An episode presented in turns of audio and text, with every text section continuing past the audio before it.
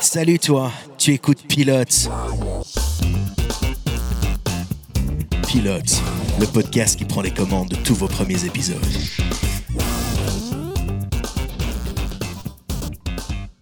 Salut à toi, bienvenue dans Pilote. Je suis Jack et aujourd'hui je suis accompagné de mon fidèle Mehdi. Salut à tous Et nous ne sommes pas seuls aujourd'hui dans la pièce où Eh nous non. enregistrons. Je pense que vous l'entendez. et oui, on enregistre depuis ma maison, à la campagne, un petit bras d'air frais traverse la pièce, on profite de l'air du jardin et en même temps, eh ben, on a notre petit Edouard. Enfin mon Edouard parce que c'est pas... C'est un peu le C'est tien, un peu le mien aussi, hein, en Mais- tant que parrain. mais je il est un peu dire. plus à Sarah qu'à toi. Certes. je, je suis pas le premier non plus dans l'ordre de la propriété. de la filiation avec Edouard. Voilà. Voilà, euh, toujours est-il que Edouard est dans la pièce avec nous. On a sa mamie qui le garde. Doudou est dans la place. Doudou est dans la place. Il, il vit déjà des histoires de podcast sans même le savoir. Finalement, c'est un peu notre euh, Ashley et Marie-Kate Olsen euh, de pilote. de la ref, les amis. Comment ça va, midi Reposé. Reposé. Oui, parce que bah, la semaine dernière, on devait enregistrer un épisode. Ça fait deux semaines qu'on vous manque. Oui, mais euh, j'ai eu des petits soucis euh, dans le carré un de gros pétage de gueule. euh, Qu'est-ce que le carré, Mehdi? Alors le carré, pour ceux qui ne connaissent pas, c'est un ensemble de bars euh, où l'alcool coule à flot à Liège. Et euh, ben, passer une certaine heure, ça peut des fois être un peu violent. Et euh, jusqu'à maintenant, euh, je pensais que ça ne m'arriverait jamais. Ouais, T'as toujours navigué entre les différents Euh, bars oui, sans trop de En même soucis. temps, euh, Mehdi je fait fais presque- quasi 2 mètres, 1 mètre de large. Donc Voilà. voilà, moi je me suis dit, c'est pas moi qu'on va agresser. Et bah, faut savoir que la semaine dernière, bah, c'est arrivé. Alors j'étais très alcoolisé. Donc, bah, je sais pas trop comment c'est arrivé. Toujours est-il que je me suis retrouvé par terre, la gueule en sang. Et donc, pour enregistrer un podcast une dizaine d'heures après, c'était compliqué. donc, euh, J'ai vu les, les- les messages de Mehdi le lendemain en me réveillant. je suis, ah, oh mais non, mais t'excuses pas de pas pouvoir faire l'émission. oh, désolé, moi j'étais vraiment désolé, je, je serais pas enregistré. euh. En plus, on était sur une grosse journée déjà de base. parce que on avait prévu la semaine passée, le samedi, pour vous, d'enregistrer l'épisode le samedi dans la journée pour que ce soit après le dimanche. Et en plus, le soir même, on devait se rendre à Lille pour aller assister à l'enregistrement du podcast de 2 heures de perdu. Ouais. Bah, on a fait un choix, On a fait la moitié. C'est ça. Vous connaissez l'autre, la moitié du coup, on a fait. C'est-à-dire que ben, on avait déjà nos billets pour aller voir deux heures de perdu. Euh, on était tous là. Donc, euh, J'avoue que même si c'était une- un très bon moment, j'ai un peu regretté d'y être allé vu mon état de santé. J'étais pas si bien que ça tout le long du trajet. Même Le retour, c'est- ça allait déjà un peu mieux, mais c'était pas facile non plus. et- ouais, on vous en parlera Ouais. un peu plus en détail tout Mais à l'heure. Mais c'est vrai que euh, l'alcool aidant, ça protégeait un peu les. Oui, on, en reviendra plus tard. Ouais, vas-y. après, c'est idée saoule quoi. Euh, euh, donc voilà, pas d'émission la semaine passée. Bah, on est un peu désolé. En même temps, donc c'était compliqué, vous l'avez compris. Autant Mehdi, lui, il était cassé physiquement. Autant moi, bah, ma santé, c'est toujours coup-ci, coup-ça. Pour le moment, je me bats toujours avec l'apnée du sommeil. Donc c'est toujours cette maladie qui a l'air un peu rigolote parce que les gars ils ronflent, ils sont un peu ronds et euh, ils sont bougons. Donc euh, ça, ça a l'air rigolo. Mais là, j'ai fait euh, une nuit avec euh, un capteur euh, sur le bras. Euh, bah, j'ai reçu une montre connectée, tu vois, où tu peux avoir les, les signes biométriques. Oui, parce que d'ailleurs, bon anniversaire, Jack. C'est aujourd'hui sur son anniversaire, le jour de Merci- l'enregistrement, bien sûr. Merci Mehdi, merci. Ah, merci les auditeurs. Donc je, fais, je passe ma nuit avec la montre qui est censée calculer le taux d'oxygène que j'ai dans le sang et enregistrer aussi mes ronflements. Une fois qu'il euh, arrive à sentir un peu les battements de cœur, euh, tout ça, euh, enfin, il dit combien de temps t'as dormi plus ou moins. Sachant que dans mon état de forme en ce moment, va- j'ai l'impression que ça fait un an que je, souffre de, de, de l'apnée de sommeil, mais ça fait six mois que c'est détecté j'ai vraiment l'impression que j'ai plus dormi depuis une vie entière. Et là, donc j'ai dormi, je me suis écroulé de fatigue à 9h du soir, alors que pourtant je suis couche tard, d'habitude, me dit, vous le dira, Mhm. plutôt euh, vers 4h du matin. Et là, à 9h du soir, je m'écroule, je me réveille vers 1h, je fais, ah ouais, bon, je vais aller me mettre au lit. Je me réveille à 7h30 pour aller conduire Sarah à la gare pour son travail. Je regarde le taux de- de- d'air dans le sang, le longueur du sommeil, 2h30. Donc en gros, euh, sur une nuit de 9h du soir à 7h du matin, je dors 2h30 malgré le fait que je passe tout mon temps à ne pas pouvoir me réveiller. Mais c'est compliqué. C'est ça, ouais, en cumulé, si je fais 2h30 par nuit, c'est-à-dire que j'ai 5 jours de nuit blanche par semaine. faites ça chez vous et continuez d'aller au travail. Courage. Euh, moi, je sais que je serai pas. Là, là, je- quand je suis au volant, à- c'est dangereux. Je devrais plus rouler.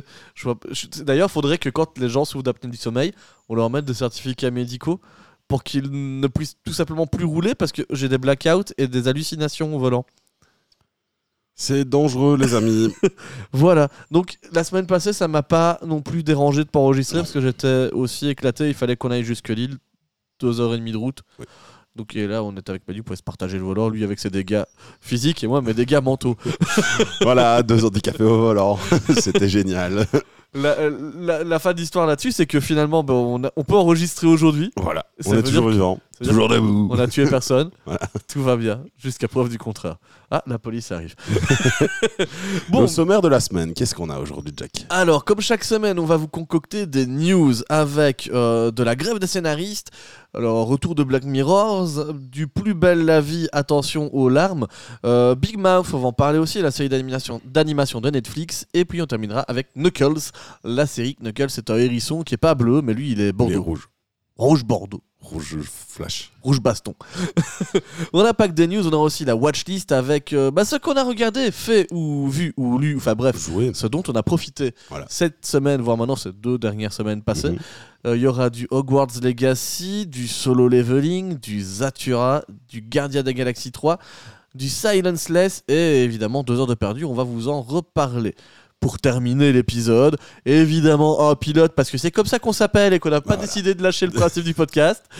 Le pilote de Oh I Met Your Father. Eh ouais.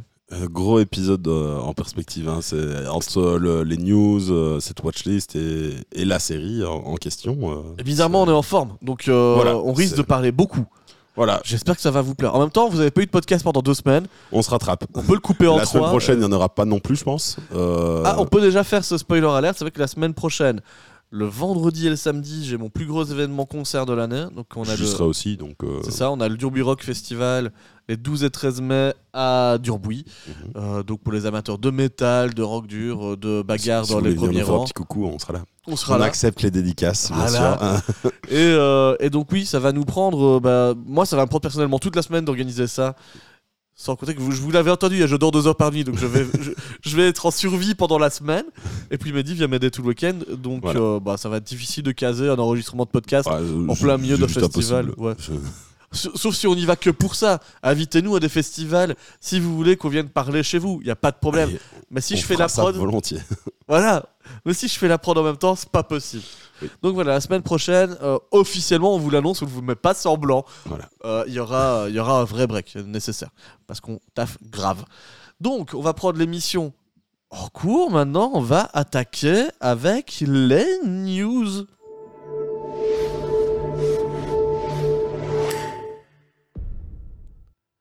Et pourquoi pas ce jingle Tu t'attendais celui de Netflix peut-être Je sais pas. Non, je- euh, C'est celui-là que tu dis d'habitude. je sais plus. Voilà. Mais voilà. Bah ça, c'est le, le- le résultat de deux semaines de, de grève. Comment ça se passe un, épisode Bah, écoute, ça se passe comment Avec des news. Ah, Et euh, d'ailleurs, on va attaquer avec une première news. 15 ans plus tard, les scénaristes de Hollywood sont en grève. Mehdi vous en dit plus. Et oui, la crise couvait au royaume du cinéma et du divertissement.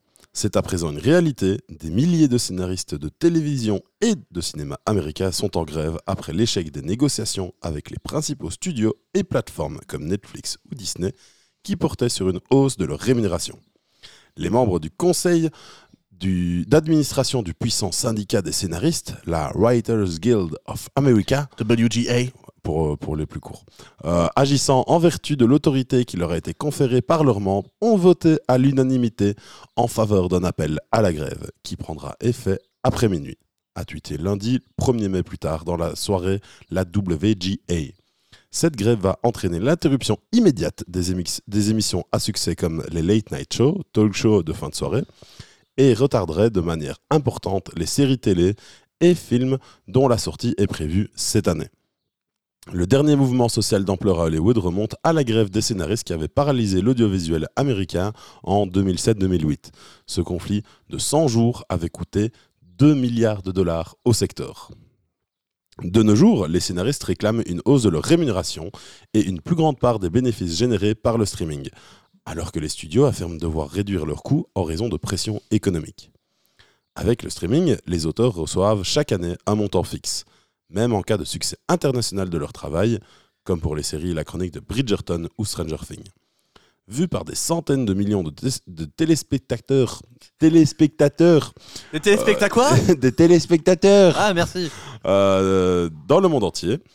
La WGA, qui défend les quelques 11 000 scénaristes du pays, réclame la, revaléri- la revalorisation. euh, t'es toujours Et- bourré de la semaine passée, je vous jure, j'ai plus bu d'alcool depuis un moment pourtant.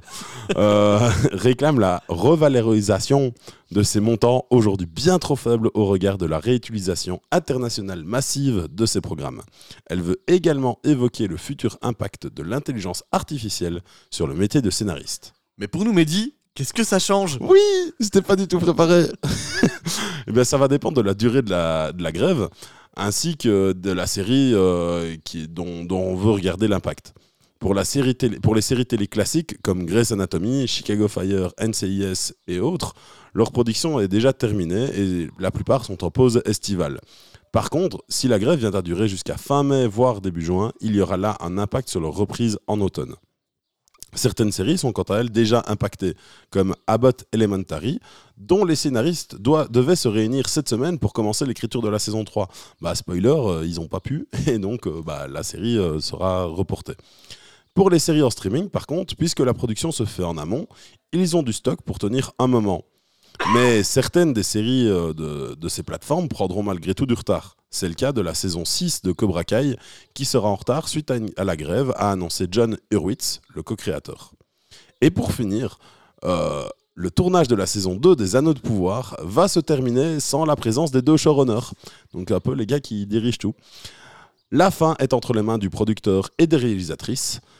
En vue de la grève annoncée, par contre, le duo avait écrit en avance et avec un maximum de détails les scripts des 8 épisodes afin que leur absence ait un impact minimum sur la série à gros budget d'Amazon. Voilà, excusez-moi si vous m'entendez tousser, j'ai de la pulpe de citron coincée dans la gorge. voilà. Bah, ils ont pas, euh, ils ont pas tort de se manifester les scénaristes Ah bah, d'Hollywood. hein. ils ont raison. euh, parce que si on dit ouais, t'es payé euh, X euros, mais qu'en fait le truc il est, il a un succès fou, bah, les droits d'auteur euh, ils sont un peu, un peu baisés. Donc, euh, Bah, c'est sûr qu'aujourd'hui, quand tu vois le, le carton que font certaines séries sur les plateformes de streaming, tu as cité Stranger Things en l'occurrence. mhm. C'est vrai qu'il y a quelques années, quand ces séries-là sortaient, on n'imaginait pas qu'il y aurait des, euh, des grosses demandes et des gros cartons comme ça Mhm. à l'échelle mondiale. Et donc, peut-être que les scénaristes ont accepté, parce que c'était aussi un peu la. Comment dire un nouvel horizon pour eux pour trouver du travail, donc ils bradaient peut-être un peu leur service. Mais aujourd'hui, quand on voit l'argent que ça, que ça récolte, que ça brasse, bah, Surtout il, est, chez Netflix. hein. il est temps de se mobiliser. Et justement, c'est ça la force des États-Unis. Cette fameuse guilde des auteurs qui permet quand même à un moment donné de mettre des gros stops. Euh, effectivement, en 2007-2008, ça avait vraiment permis aux euh, auteurs de se faire euh, entendre euh, avec des impacts radicaux sur certaines séries. Lost à l'époque, qui était déjà pas très lisible et qui avait déjà un scénario un peu compliqué, Ouais. en a souffert parce que là c'est parti en sucette totale à ce moment-là et c'est pas la seule série donc ici certainement que oui quelques séries que l'on aime vont en pâtir en souffrir mais finalement euh, le plus important c'est que c'est les gens qui les produisent et qui les écrivent Oh, c'est pas les réalisateurs les producteurs qui font le gros du travail Non, euh, la- le plus important dans une série, enfin, l'une des choses les plus importantes, c'est le scénario. Si le scénario éclaté, euh, Oui, mais c'est parce que souvent c'est uniquement les, les, ré- les réals et les producteurs qui touchent la grosse manne avec les acteurs évidemment oui, oui, Et puis t'as- l'argent, oui. T'as les techniciens, les auteurs, etc. Ils sont payés au, au lance-pierre, alors que finalement, s'ils sont pas là, ces gens-là, il n'y a pas plus de films.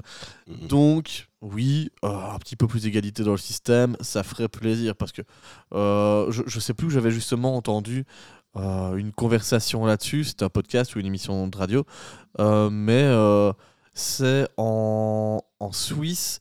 Pour la remise des prix d'un film, le réalisateur n'avait pas pu être disponible. Ils avaient demandé au producteur de venir. Ah zut, il n'est pas là. Alors que le réalisateur, le- l'auteur, lui, aurait pu se rendre sur place. Ils ont dit non à l'auteur. Ils ont préféré prendre le chia qui était la vedette du film. Pardon? Ouais, comme quoi les auteurs sont pas respectés.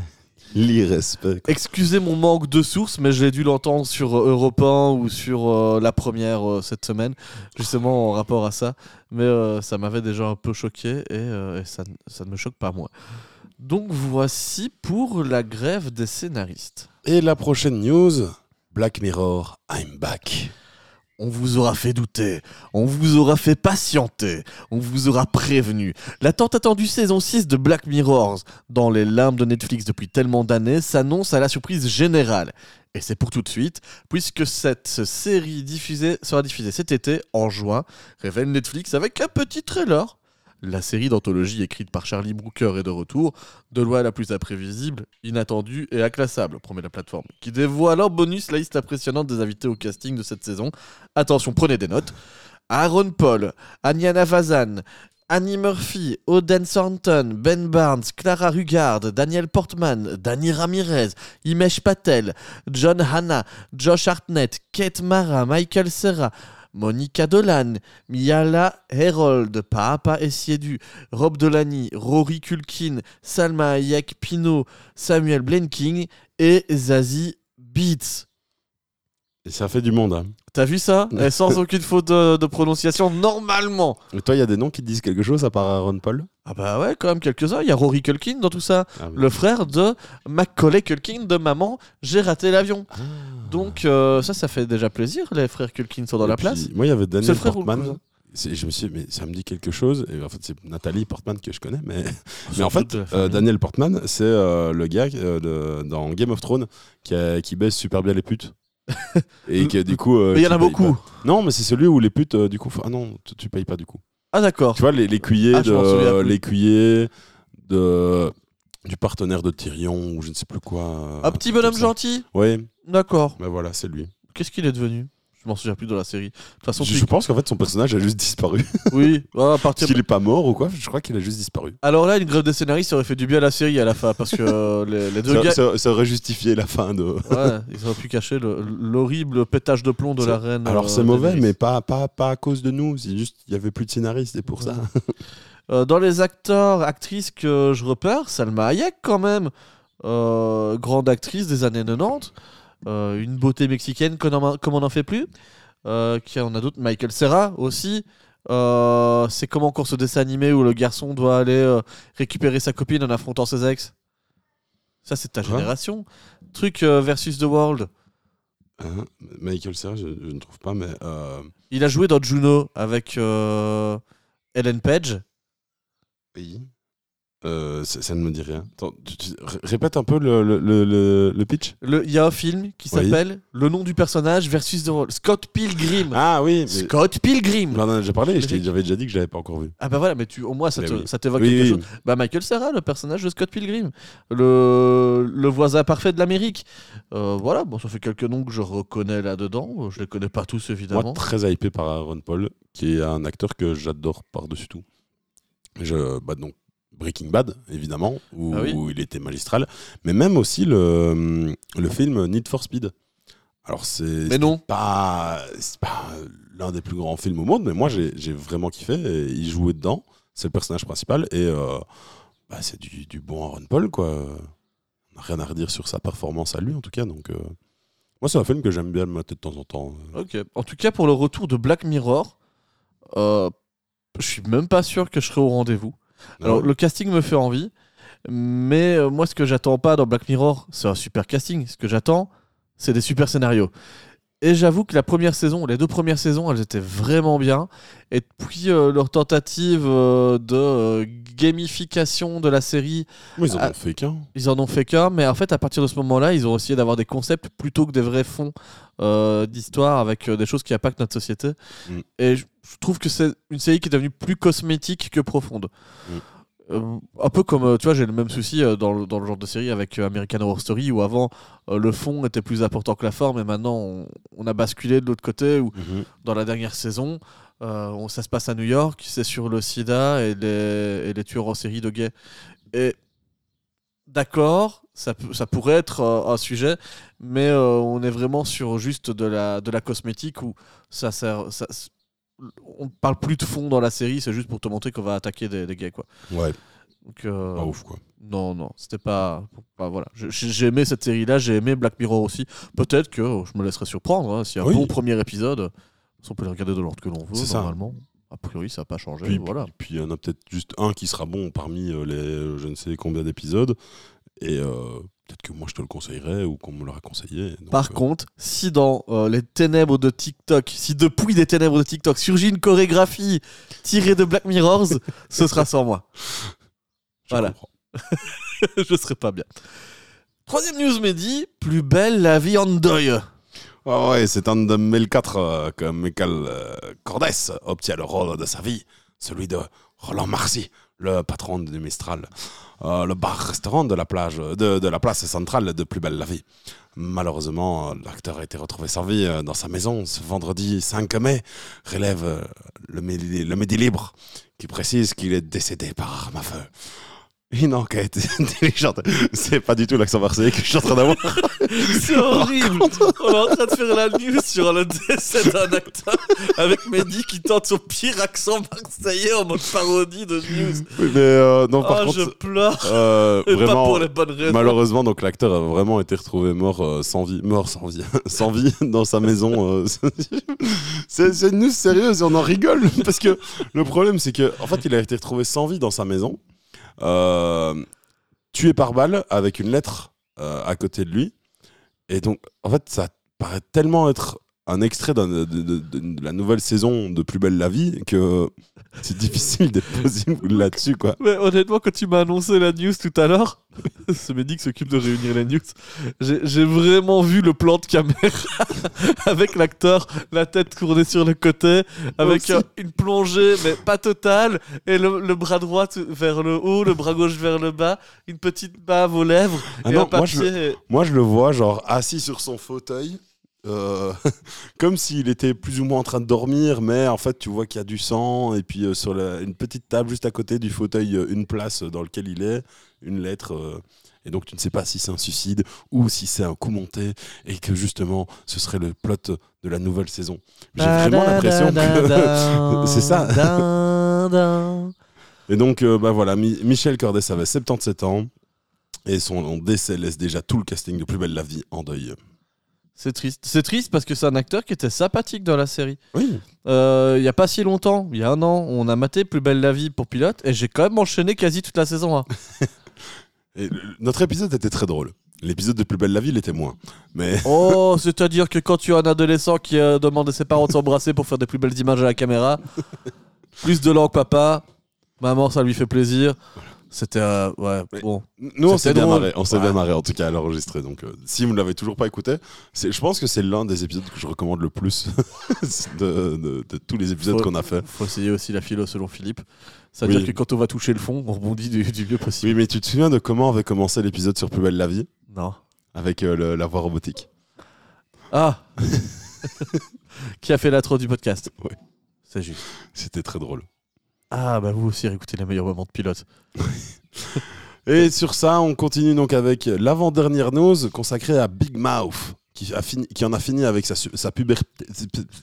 Et Big Mouth qui en a fini avec sa puberté. Oui, Mehdi, tu peux déposer ton appareil dentaire. Il faut bien que la puberté passe un jour. Les ados excités de Big Mouth vont vivre leur dernier changement prochainement.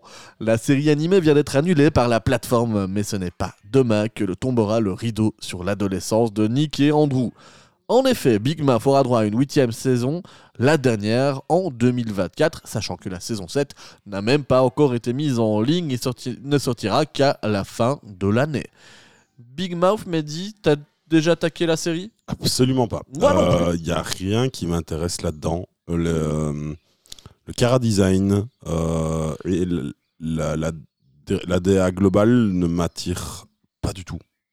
J'aime bien l'animation, mais ça, j'ai- en fait, j'ai vraiment trop l'impression que c'est vraiment du dessin euh, vraiment pour enfants, mais apparemment, le thème est plus, respecte euh, pas. plus adolescent, adulte, le thème. Mais du coup, ça va pas avec euh, le, le design, enfin la- l'ADA qui- qu'ils ont mis dedans. Et donc, euh, moi, ça ne me fait absolument pas envie. J'ai toujours trouvé que de manière artistique, dessiner comme un enfant n'en faisait pas une série faite pour les enfants. Mm. Euh, et souvent, c'est un peu le piège que les Américains font. Ils se disent Ah, on dessine pour du jeune public, on va un peu mal dessiner. C'est pas spécialement pour du jeune public, c'est plus pour des Les adolescents aussi. ados et jeunes adultes, en fait. Ouais, mais tu vois que Netflix, il a cette direction artistique pour les animations pour adultes, fait un peu de manière débile. Je dis débile pas euh, d'un point de vue euh, intellectuel, mais vraiment, c'est, on sent que le dans le dessin, les personnages sont un peu cons de base Mhm. dans beaucoup de leurs animations, un peu comme Nickelodeon à l'époque quand il le faisait pour les jeunes. Et je pense que tu peux faire de l'animation pour les jeunes, pour les adolescents, pour les jeunes adultes, des trucs subversifs, sans que ça soit bâclé volontairement Mhm. pour faire Eh, regardez euh, nous on n'est pas un dessin animé fait pour les enfants tout joli tout propre et tout mignon parce que quand tu regardes euh, euh, South Park à l'époque et ben l'animation le choix de- d'esthétique de la série bah, elle Mhm. était novatrice pour l'époque et ça a été fait avec très peu de moyens hein. c'était du collage Oui. de bouts de carton donc c'était aussi un peu enfantin mais avec une vraie réflexion derrière et Mhm. puis euh, quand tu vois bah, tout ce qui est fait par euh, euh, Seth MacFarlane avec sa American Dad, Family Guy et euh, Cleveland Show à l'époque aussi qui est arrêté par contre celle-là, bah, tu es sur un cartoon de qualité un peu en termes d'esthétique comme MTV le faisait début des années 2000 avec euh, des séries comme Daria où euh, on a euh, un côté plus cartoony, plus comic strip ou alors plus tout simplement cartoon. Ok, c'est pas grave, on assume, on fait du dessin animé, ça peut parler à tout le monde esthétiquement et, c'est joli quand même quoi. Donc moi je suis pas super fan des dessins un peu trash. C'est pour ça que j'ai toujours eu du mal aussi avec Rick et Morty où je mets dans cette Mhm. catégorie de dessins un peu bâtard où euh, c'est c'est un style euh, très adolescent, punk, euh, crado. Pas. Ouais, où, en fait, quand tu grandis, finalement, ça parfois pas super. euh, tu, tu passes ton tour, quoi. Oui, clairement, moi, ça, ça, ça, ne- ça ne m'a jamais atterri cette série-là. Maintenant, pareil pour Rick et Morty, en soi, c'est c'est tout, tout pareil. Voilà, tout pareil. News 5, la dernière pour cette semaine. Oui, déjà. La série Knuckles entre en production. Mais qu'est-ce que Knuckles, la série? Eh bien, euh, je vais vous expliquer ça, mais un peu après. Ah. Parce qu'avant, j'ai j'ai un texte. Oh Il s'est seulement entraîné pour cela toute sa vie, s'amuse le compte officiel de la production de Knuckles en annonçant le début du tournage de la série dérivée de Sonic le film de 2020 et sa suite de 2022. Ce spin-off mélangeant toujours animation en relief et live action se fera en série télé et sera diffusé sur Paramount Plus avant la sortie du troisième volet de Sonic au cinéma qui fera face à Avatar 3, c'est-à-dire au plus tard en décembre 2024. Moi, j'ai choisi mon camp. Ah oui, moi c'est Avatar 3. Oh Oh, c'est Sonic. Ah ouais, Ah ouais. J'ai toujours pas vu les deux, les deux films. J'ai toujours pas vu Avatar. Mais Avatar, il est, il est bien, ouais. Ouais, mais Sonic, il a marqué mon enfance. J'avais une peluche, Sonic. Mais t'as vu Sonic de 2020 et 2022 Ou- Mais j'aimerais bien. Il est sur Amazon Prime belge, mais il est en anglais ou en néerlandais. bah, Apprends le néerlandais. Écoute, Parle anglais en vrai. Ah, oui, mais Mais flemme. ah, j'ai deux heures de sommeil par nuit. Je suis pas le temps de tout lire les sous-titres. Pour rappel, ceux qui n'avaient pas suivi, le, le film de 2020 de Sonic, c'est celui euh, qui a subi le plus gros mécontentement des fans sur Internet suite à un film et qui a fait plier euh, la production. Le fait que des fans et qu'Internet se manifestent n'est pas souvent une bonne chose. Non, mais là, la oui. toile et Twitter sont parfois très toxiques pour rien. Oui. Mais depuis Mais là- la sortie de la première bande de la première bande annonce de Sonic, on a vu apparaître les mêmes du Sonic. C'est en- ça. En fait, le Sonic était juste horrible. Ils l'ont fait un peu trop réaliste et pas comme le Sonic de base. Il avait l'air d'être en Il avait des chimiothérapie. petits yeux. euh, il, avec il avait toujours l'énorme visage, Il avait des mais dents. les yeux toutes petites. Il avait des dents. Il- il- en fait, c'était un vrai hérisson peint en bleu et qui parle. Mais du coup, c'est pas ça Sonic. Sonic, il a aussi des grands yeux. Enfin, c'est- un personnage cartoon. voilà. On et en donc, à tu ça. Dois, tu dois recréer un peu cette ambiance cartoon. Et donc, bah, suite à ça, suite au, au- au coup de gueule d'Internet, ils ont changé. Mais il y a une vraie mouvance hein, maintenant pour euh, le cinéma autour euh, des, euh, des jeux vidéo. hein. Mhm. On- nous, on est un podcast série, donc on n'a pas parlé du film, du film Mario qui vient de sortir, Oui. évidemment. Mais que ce soit pour Sonic ou pour d'autres adaptations, on sent vraiment que Hollywood commence à se rendre compte que, oui, le jeu vidéo, c'est un média à prendre en compte et auquel il faut faire attention. Alors, on se rappelle dans les années 80, le film Mario, ah bah, il avait été adapté, mais avec le plus grand respect du monde. il savait pas ce que c'était. Par contre, je dirais qu'il est quand même mieux que Dragon Ball Evolution en termes d'irrespect. Parce qu'il y a Dragon quelques- Ball Evolution, c'est même de l'irrespect tout court. de- Rien que le film en lui-même est mauvais. Euh, alors en plus d'être une adaptation de l'œuvre originale, c'est déjà rien que le, film en lui-même est mauvais. C'est ça, parce que c'est Benzaï euh, du Hard Corner qui, qui a fait une analyse des deux euh, films Mario et qui dit qu'en fait, finalement, le premier, celui des années 80, c'est peut-être le meilleur parce que euh, il a un côté cyberpunk. Euh, dégueulasse de film post-apocalyptique euh, en putréfaction que tu ne pourrais plus faire aujourd'hui. C'est un truc, c'est impossible. Comment les gens l'ont imaginé, on sait pas. Avec quels moyens ils ont réalisé ça, on sait pas. Aujourd'hui, tu veux le faire, c'est plus possible. Oui. Tu as un stop direct de Hollywood. Ça, c'est- Ça a été fait. Bah, et de Nintendo surtout avant. De Nintendo. Bah, il paraît que Nintendo n'était pas bien quand ils ont vu le film à l'époque. Ouais. D'où le fait qu'il ait fallu 40 ans pour qu'ils acceptent qu'un nouveau film Mario revienne. Et donc on le voit hein, maintenant, ça porte même sur un Sonic où on fait très attention. Ils se sont dit, bah oui, à l'époque, Sonic, on va peut-être pas le bâcler vu que les gens ils sont déjà en train de nous Bah, défoncer. ils l'avaient bâclé, puis ils ont fait bah, on, va, on va remettre de la thune dans le film et du temps pour euh, corriger tout ça. Et c'est devenu un vrai bon film, il Oui, paraît. au final, oui. bah, avec Jim Carrey, qui, qui est le grand méchant euh, Eggman. Euh, Exactement, euh, Robotnik. Et donc, revenons-en à la série Knuckles. Donc, la série, écrite par le scénariste, le scénariste de Sonic 2, John Whittington, sera dédiée à l'anti-héros rouge, doublé par Idris Elba en VO. Rien que ça. Et c'est Jeff Fowler, réalisateur des films, qui mettra en scène le premier épisode, afin de faire le lien entre les films. Ensuite, Jorma Tacon, Brandon Torst, Greg Wright et Carol Banker prendront le relais à la réalisation des différents épisodes. Adam Pally jouera toujours le policier Wade Whipple, cette fois en tant que protégé de Knuckles. Faut croire que c'est un des personnages euh, qui est dans les films. Mais Je suis, en train de me pas ren- vus. je suis en train de me renseigner.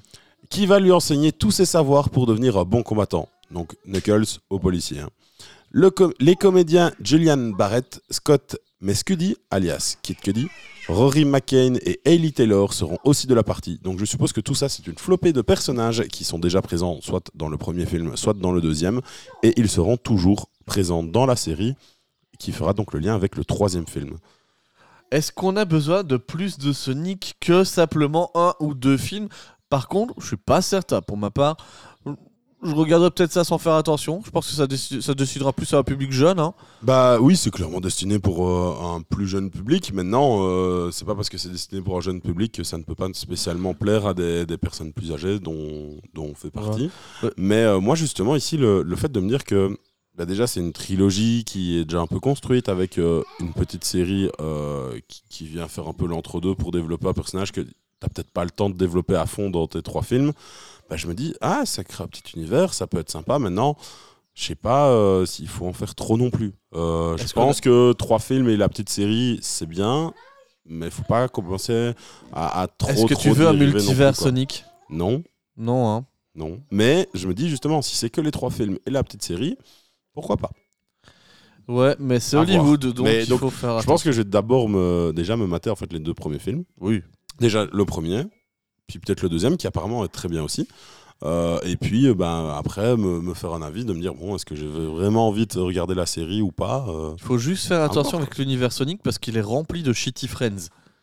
C'est-à-dire? Le Shitty Friends, c'est le personnage secondaire tiers, quart- quart- cinquième que t- qu'on te crée du côté de chez Sega pour te justifier la vente d'un nouveau jeu. Donc c'est des personnages qui n'ont pas de scénario, qui n'ont pas d'utilité.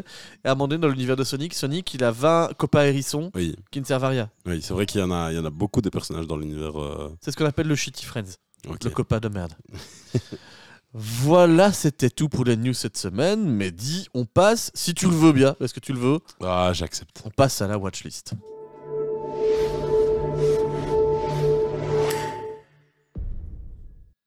Est-ce qu'on attaque la seconde nouveauté dont on vous a parlé cette semaine? Ah non, Oui, on a- il faudra changer ça à un moment dans la conduite. hein. Ouais, c'est dommage qu'on ait plus personne pour modifier les conduites. euh. Ouais, moi je les modifie mais Oui. tu sais bien moi l'écriture c'est Enfin, pas non plus mon. c'est- normalement c'est moi cette personne-là qui écrit les conduites. Un jour, quand j'aurai mon appareil pour dormir, je me dis, je me je me remettrai Oui. là-dessus. Promis. Mais euh, peut-être que je d'ici là, je prendrai sur moi, j'écrirai un truc pas ouf et puis euh, tu le changeras en direct. Et, et voilà. Live. Euh, Ah, je vois que j'ai des choses à remplir d'ailleurs dans la, dans la watchlist. Une Oui. watchlist qui va commencer avec Mehdi, oui. qui rêve d'envie, qui, qui en rêvait déjà d'y jouer, mais il rêve, il rêve de vous en parler maintenant. C'est de Alors- Hogwarts Legacy, La- la- la- La- l'héritage d'Hogwarts. La legacy de, de Poudlard. Euh, donc, euh, pour être exact, j'en ai jamais trop rêvé de jouer à ce jeu-là. Donc, c'est pour ceux qui ne connaissent pas, c'est le gros jeu vidéo sorti il y a quoi, un mois ou deux euh, sur console next-gen.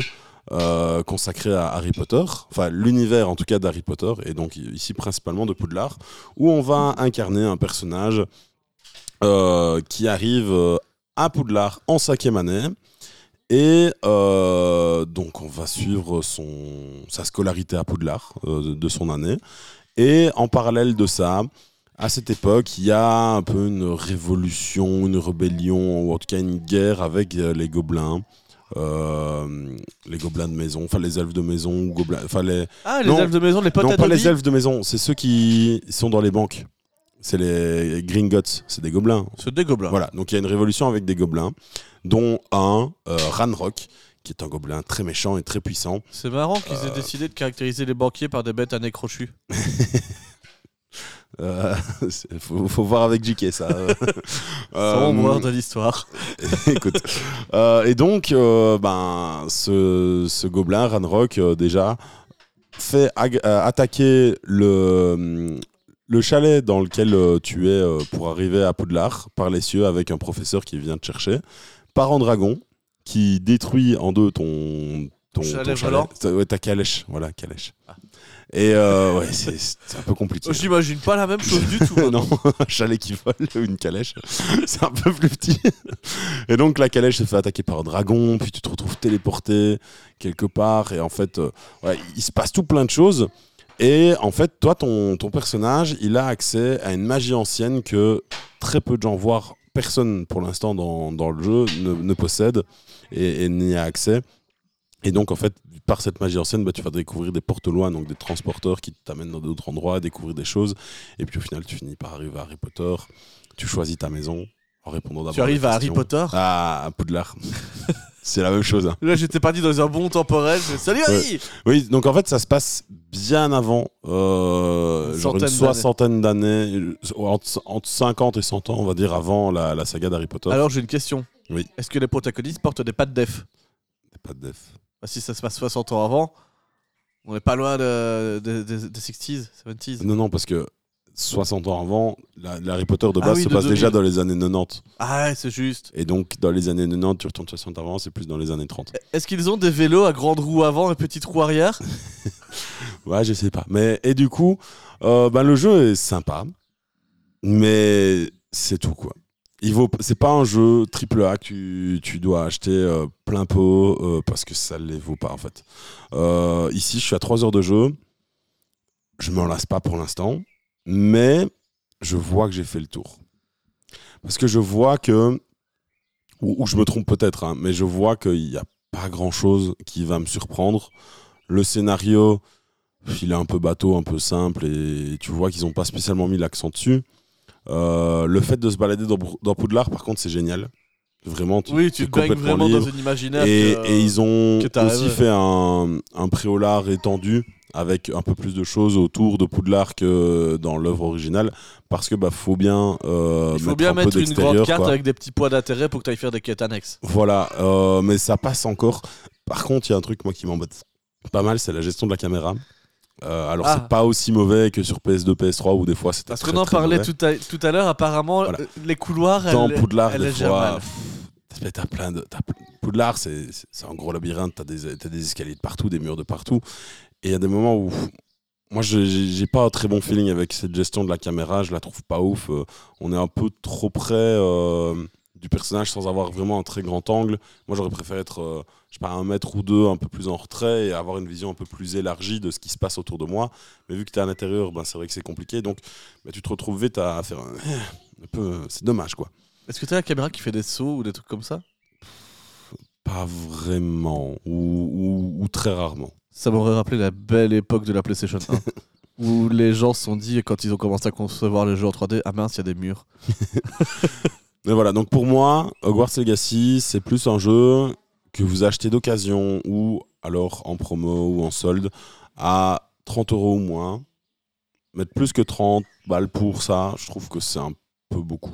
Ou alors, il faut que tu aies un vrai king sur les petits garçons en tenue de sorcier. Ou alors, oui, voilà, tout simplement que tu adores Harry Potter. Ah oui, ça aussi. Bah, L'univers, euh, pour les fans, euh, bah, c'est génial de se balader dans, dans Poudlard. Quoi. Mais, c'est vrai que ça a l'air d'être un beau jeu. Moi, j'ai- tout de suite vu quand euh, les, les bandes annonces sont apparues le, le jeu casu. Donc euh, attention, c'est pas c'est pas péjoratif d'être un jeu casual gamer, mais c'est c'est du jeu tout public et tellement enfin tellement tout public que quand ça fait 35 ans que tu joues à des jeux vidéo, tu sens que c'est le jeu où tu vas pas ressentir de Ah, de relief dans le pas le, gameplay. le jeu de l'année, euh, c'est sûr. Oui, mais les gens criaient au jeu de l'année au moment de la bande-annonce. Il faut pas oublier que tu peux très bien aimer les jeux un peu plus compliqués sans aimer euh, toute la série des euh, Dragon euh, de Elden Ring. Dark Souls. Des Dark Souls, voilà. J'étais en train de dire Dragon Age, mais ça n'a rien à voir. Non, tu, peux, tu peux très bien être un joueur d'expérience sans verser dans le Dragon Age, mais en même temps, à un moment donné, le jeu trop facile, sans relief, c'est un peu compliqué. Donc je voyais vraiment qu'en utilisant euh, l'habillage de Harry Potter, ça allait plaire à ces gens-là. Mais finalement, si tu enlèves les habits d'Harry Potter et que tu crées une autre licence autour du gameplay du jeu, ben finalement ça ressemble un peu à Mass Effect dans son gameplay sur Mass Effect 2, vu de loin avec des petites batailles de je fais piou piou derrière un objet. Ça ressemble à des jeux de tir très PS3 en fait. Ouais. Mais voilà, en même temps, il faut savoir aussi que le studio qui est derrière ça, c'est le studio Avalanche. Bah, ils ont pas fait énormément de choses. En fait, c'est le studio qui fait les jeux Disney depuis euh, 2005, quoi. Depuis que ça a été racheté par Disney. C'est c'est ça. Donc, ils ont fait bah, Disney Infinite, euh, Cars. Ils font euh, Just Cause, euh, non, ils ont pas fait Just Cause. Avalanche Studio, Just Cause, Rage 2, Just Cause 4, Mad Max. Non, non, c'est c'est pas ça. là. Tu te trompes d'Avalanche. C'est Avalanche. Ouais, Avalanche. Moi, je suis, pas, je suis sur le Avalanche là de Warner sur Wikipédia et je vois Ouais, j'ai le même. Mortal Kombat, Ouais. mais je vois pas Just Cause. Moi, ils sont, ils sont dessus. euh, je suis sur le wiki du truc. Et donc, euh, Wikipédia, Avalanche Studio Group. Just Cause. Euh, par contre, ils n'ont pas en 2022 le. C'est 2023. En deux- ils n'ont n'ont plus la partie de Bah, c'est que 2021. t'as pas le bon studio, mais euh, voilà. Donc en gros, Il y a plein d'avalanches, faites attention, les amis. voilà, c'est le studio qui a fait les Disney Infinite euh, plus récemment et les, les jeux Cars. Donc ils ont pas non plus une expérience de ouf euh, dans ce style de jeu là, et ça se ressent. Il y a Avalanche Studio et Avalanche Software. Voilà. Voilà pourquoi nous ne sommes pas dans les deux mêmes bureaux au même moment où on vous parle. Alors effectivement, si on va du côté d'Avalanche Software, ah, il y a eu une belle époque. Ils ont fait quand même les races moquettes, la rançon royale en 2002 sur PlayStation 2. C'est un studio d'expérience. Non, euh, Prince of Persia sur Dreamcast, donc personne n'y a joué. Euh, Mortal Kombat Mythologie Sub-Zero. Ah, je l'ai eu celui-là. Le pire Mortal Kombat auquel j'ai joué. C'est un, un Mortal Kombat en scrolling horizontal. Donc imaginez un Mario de base Mhm. avec Sub-Zero, donc un personnage qui est censé se faire des sorts de glace, dans un univers où dès que tu fais des sauts qui sont pas précis du tout, tu meurs. Ouais. Et que tu as un nombre limité de vie afin d'arriver au bout du niveau où t'as pas de checkpoint. Ah, c'était bah, c'était c'était 1997 et je- ça faisait mal. Euh, donc euh, chouette studio, après racheté par Disney, comme tu l'as dit, et ils font des jeux toujours pas très ouf, effectivement. Ouais. Ouais. Mais maintenant c'est brandé Disney et plus Mortal Kombat. Bah Mortal Kombat, vous merci. Voilà, mais donc euh, c'est sympa, mais faut pas vous attendre au jeu de l'année ni euh, à la meilleure expérience que vous aurez jamais. C'est, je pense que justement c'est le jeu casu par excellence pour ceux qui n'ont pas l'habitude de jouer, qui ne jouent pas énormément aux jeux vidéo. Là, ils vont passer un bon moment, ils vont se balader dans Poudlard. Euh, c'est, le jeu par exemple à mettre dans les mains de votre euh, petite copine euh, si vous avez envie qu'elle commence un peu à jouer aux jeux vidéo, par exemple. C'est typiquement le genre de jeu dans l'une de mes très nombreuses carrières qui était celle de vendeur de jeux vidéo euh, que j'aurais recommandé à une dame âgée qui vient chercher un jeu vidéo pour son petit-fils. On, on arrive, on me dit pour Noël ou pour un anniversaire, mon gamin, il a 12 ans, il aime bien Harry Potter, qu'est-ce que vous avez? Ah bah la solution, j'ai tout Oui. trouvé. Ah oui, il ça, est là. sûr. Et il est là pour 10 ans, parce qu'il y en aura plein les bacs d'occasion de jeux comme ça. Bah, euh, l'occasion maintenant, c'est. Il y a de le physique, ça existe de moins en moins. donc, Tu l'as euh, acheté comment toi, Legacy d'occasion. Voilà, déjà. Donc, Parce que, pour ceux qui ne savent pas, vous pouvez dépenser vos éco-chèques. alors attention, amis belges. Amis belges, oui. Si vous avez des éco-chèques et que vous êtes là, oh, je sais pas comment les dépenser, sachez que les magasins d'occasion, style Cash Converters, Smart Toys, etc., acceptent vos éco-chèques pour tout ce qui est d'occasion. Peu importe ce que c'est. Tant que c'est de l'occasion, vous pouvez utiliser vos éco-chèques. Les striptease d'occasion? Euh, Je te montrerai les bons magasins, et donc, bah, moi j'ai été chez Smart et c'est comme ça que je me suis acheté Hogwarts Legacy d'occasion sans vraiment dépenser de l'argent. Enfin, je l'ai dépensé, mais. euh, Ouais, tu l'avais mérité, il fallait Voilà. bien le dépenser. T'avais pas besoin de, de- de matériel autre que du divertissement, euh, apparemment, à te, à te fournir. C'est très bien comme ça. Donc voilà. Et toi, Jack, là tu vas nous parler de solo leveling Solo leveling, exactement, Mehdi, un manhwa, euh, donc un manga coréen, voire même un webtoon, Oui, qui est la dernière mode, en fait, finalement, en Corée, euh, de, la, bah, de la bande dessinée. Donc le webtoon, c'est de la bande dessinée sortie directement sur Internet, qui se lit même plutôt en scrolling vertical, parce que c'est vraiment fait pour les smartphones et les tablettes. Mhm. Et Solo Leveling a été écrit par Chu Gong, un auteur malheureusement décédé à, à l'heure où je vous parle, si je ne me trompe Mais pas. il a eu le temps de finir son œuvre. Il a eu le temps de finir son œuvre, qui est... Alors, c'est toujours le- la chose qui me pose un peu problème, j'arrive pas à définir combien de tomes il y a, parce que sur le livre, à chaque fois, dans Solo Leveling, ils vous disent qu'il est terminé en 8 tomes, avant le décès de l'auteur, sauf que moi, en, man- enfin, en format relié, j'en ai 9 des tomes déjà. Donc je ne sais pas si en fait il a écrit un roman avant de faire la bande dessinée, Euh, je ne sais pas. Mais. euh, Je vois ici par exemple euh, dans les notes brèves de Google qu'il y aurait 14 volumes reliés pour 179 chapitres en manga, alors que le- on nous dit que l'œuvre est terminée en 8 tomes euh, sur les, les- les pages même du, du manga du tome 9. Soit, bizarre. pour le moment, je vous raconte des complications, ça vous donne pas du tout envie de voir ce qu'est solo leveling, mais je vais vous en dire un tout petit peu plus maintenant. Donc, Chugong, il a eu l'idée de créer un manga, comme un manhwa, pardon, où eh ben, les humains euh, seraient dotés soudainement, là, pouf, tout de suite, ça arrive, de pouvoirs super-héros tirés un peu de MMORPG. C'est-à-dire que tu peux là d'un coup devenir un chevalier euh, niveau rare, tu peux devenir un magicien commun, tu peux devenir un voleur euh, de type mythique. Bref, tu as des différentes classes qui vont être dotées aux gens avec différents niveaux de rareté et tout le monde n'en héritera pas de ces classes-là. Donc il y a des gens qui dans le monde du jour au lendemain vont avoir ces pouvoirs, les autres, eh ben, ils leur diront bien merci parce qu'on n'a pas juste des pouvoirs qui apparaissent comme ça pour faire plaisir, il y a des gros portails type jeux vidéo MMORPG qui apparaissent avec des monstres qui en sortent.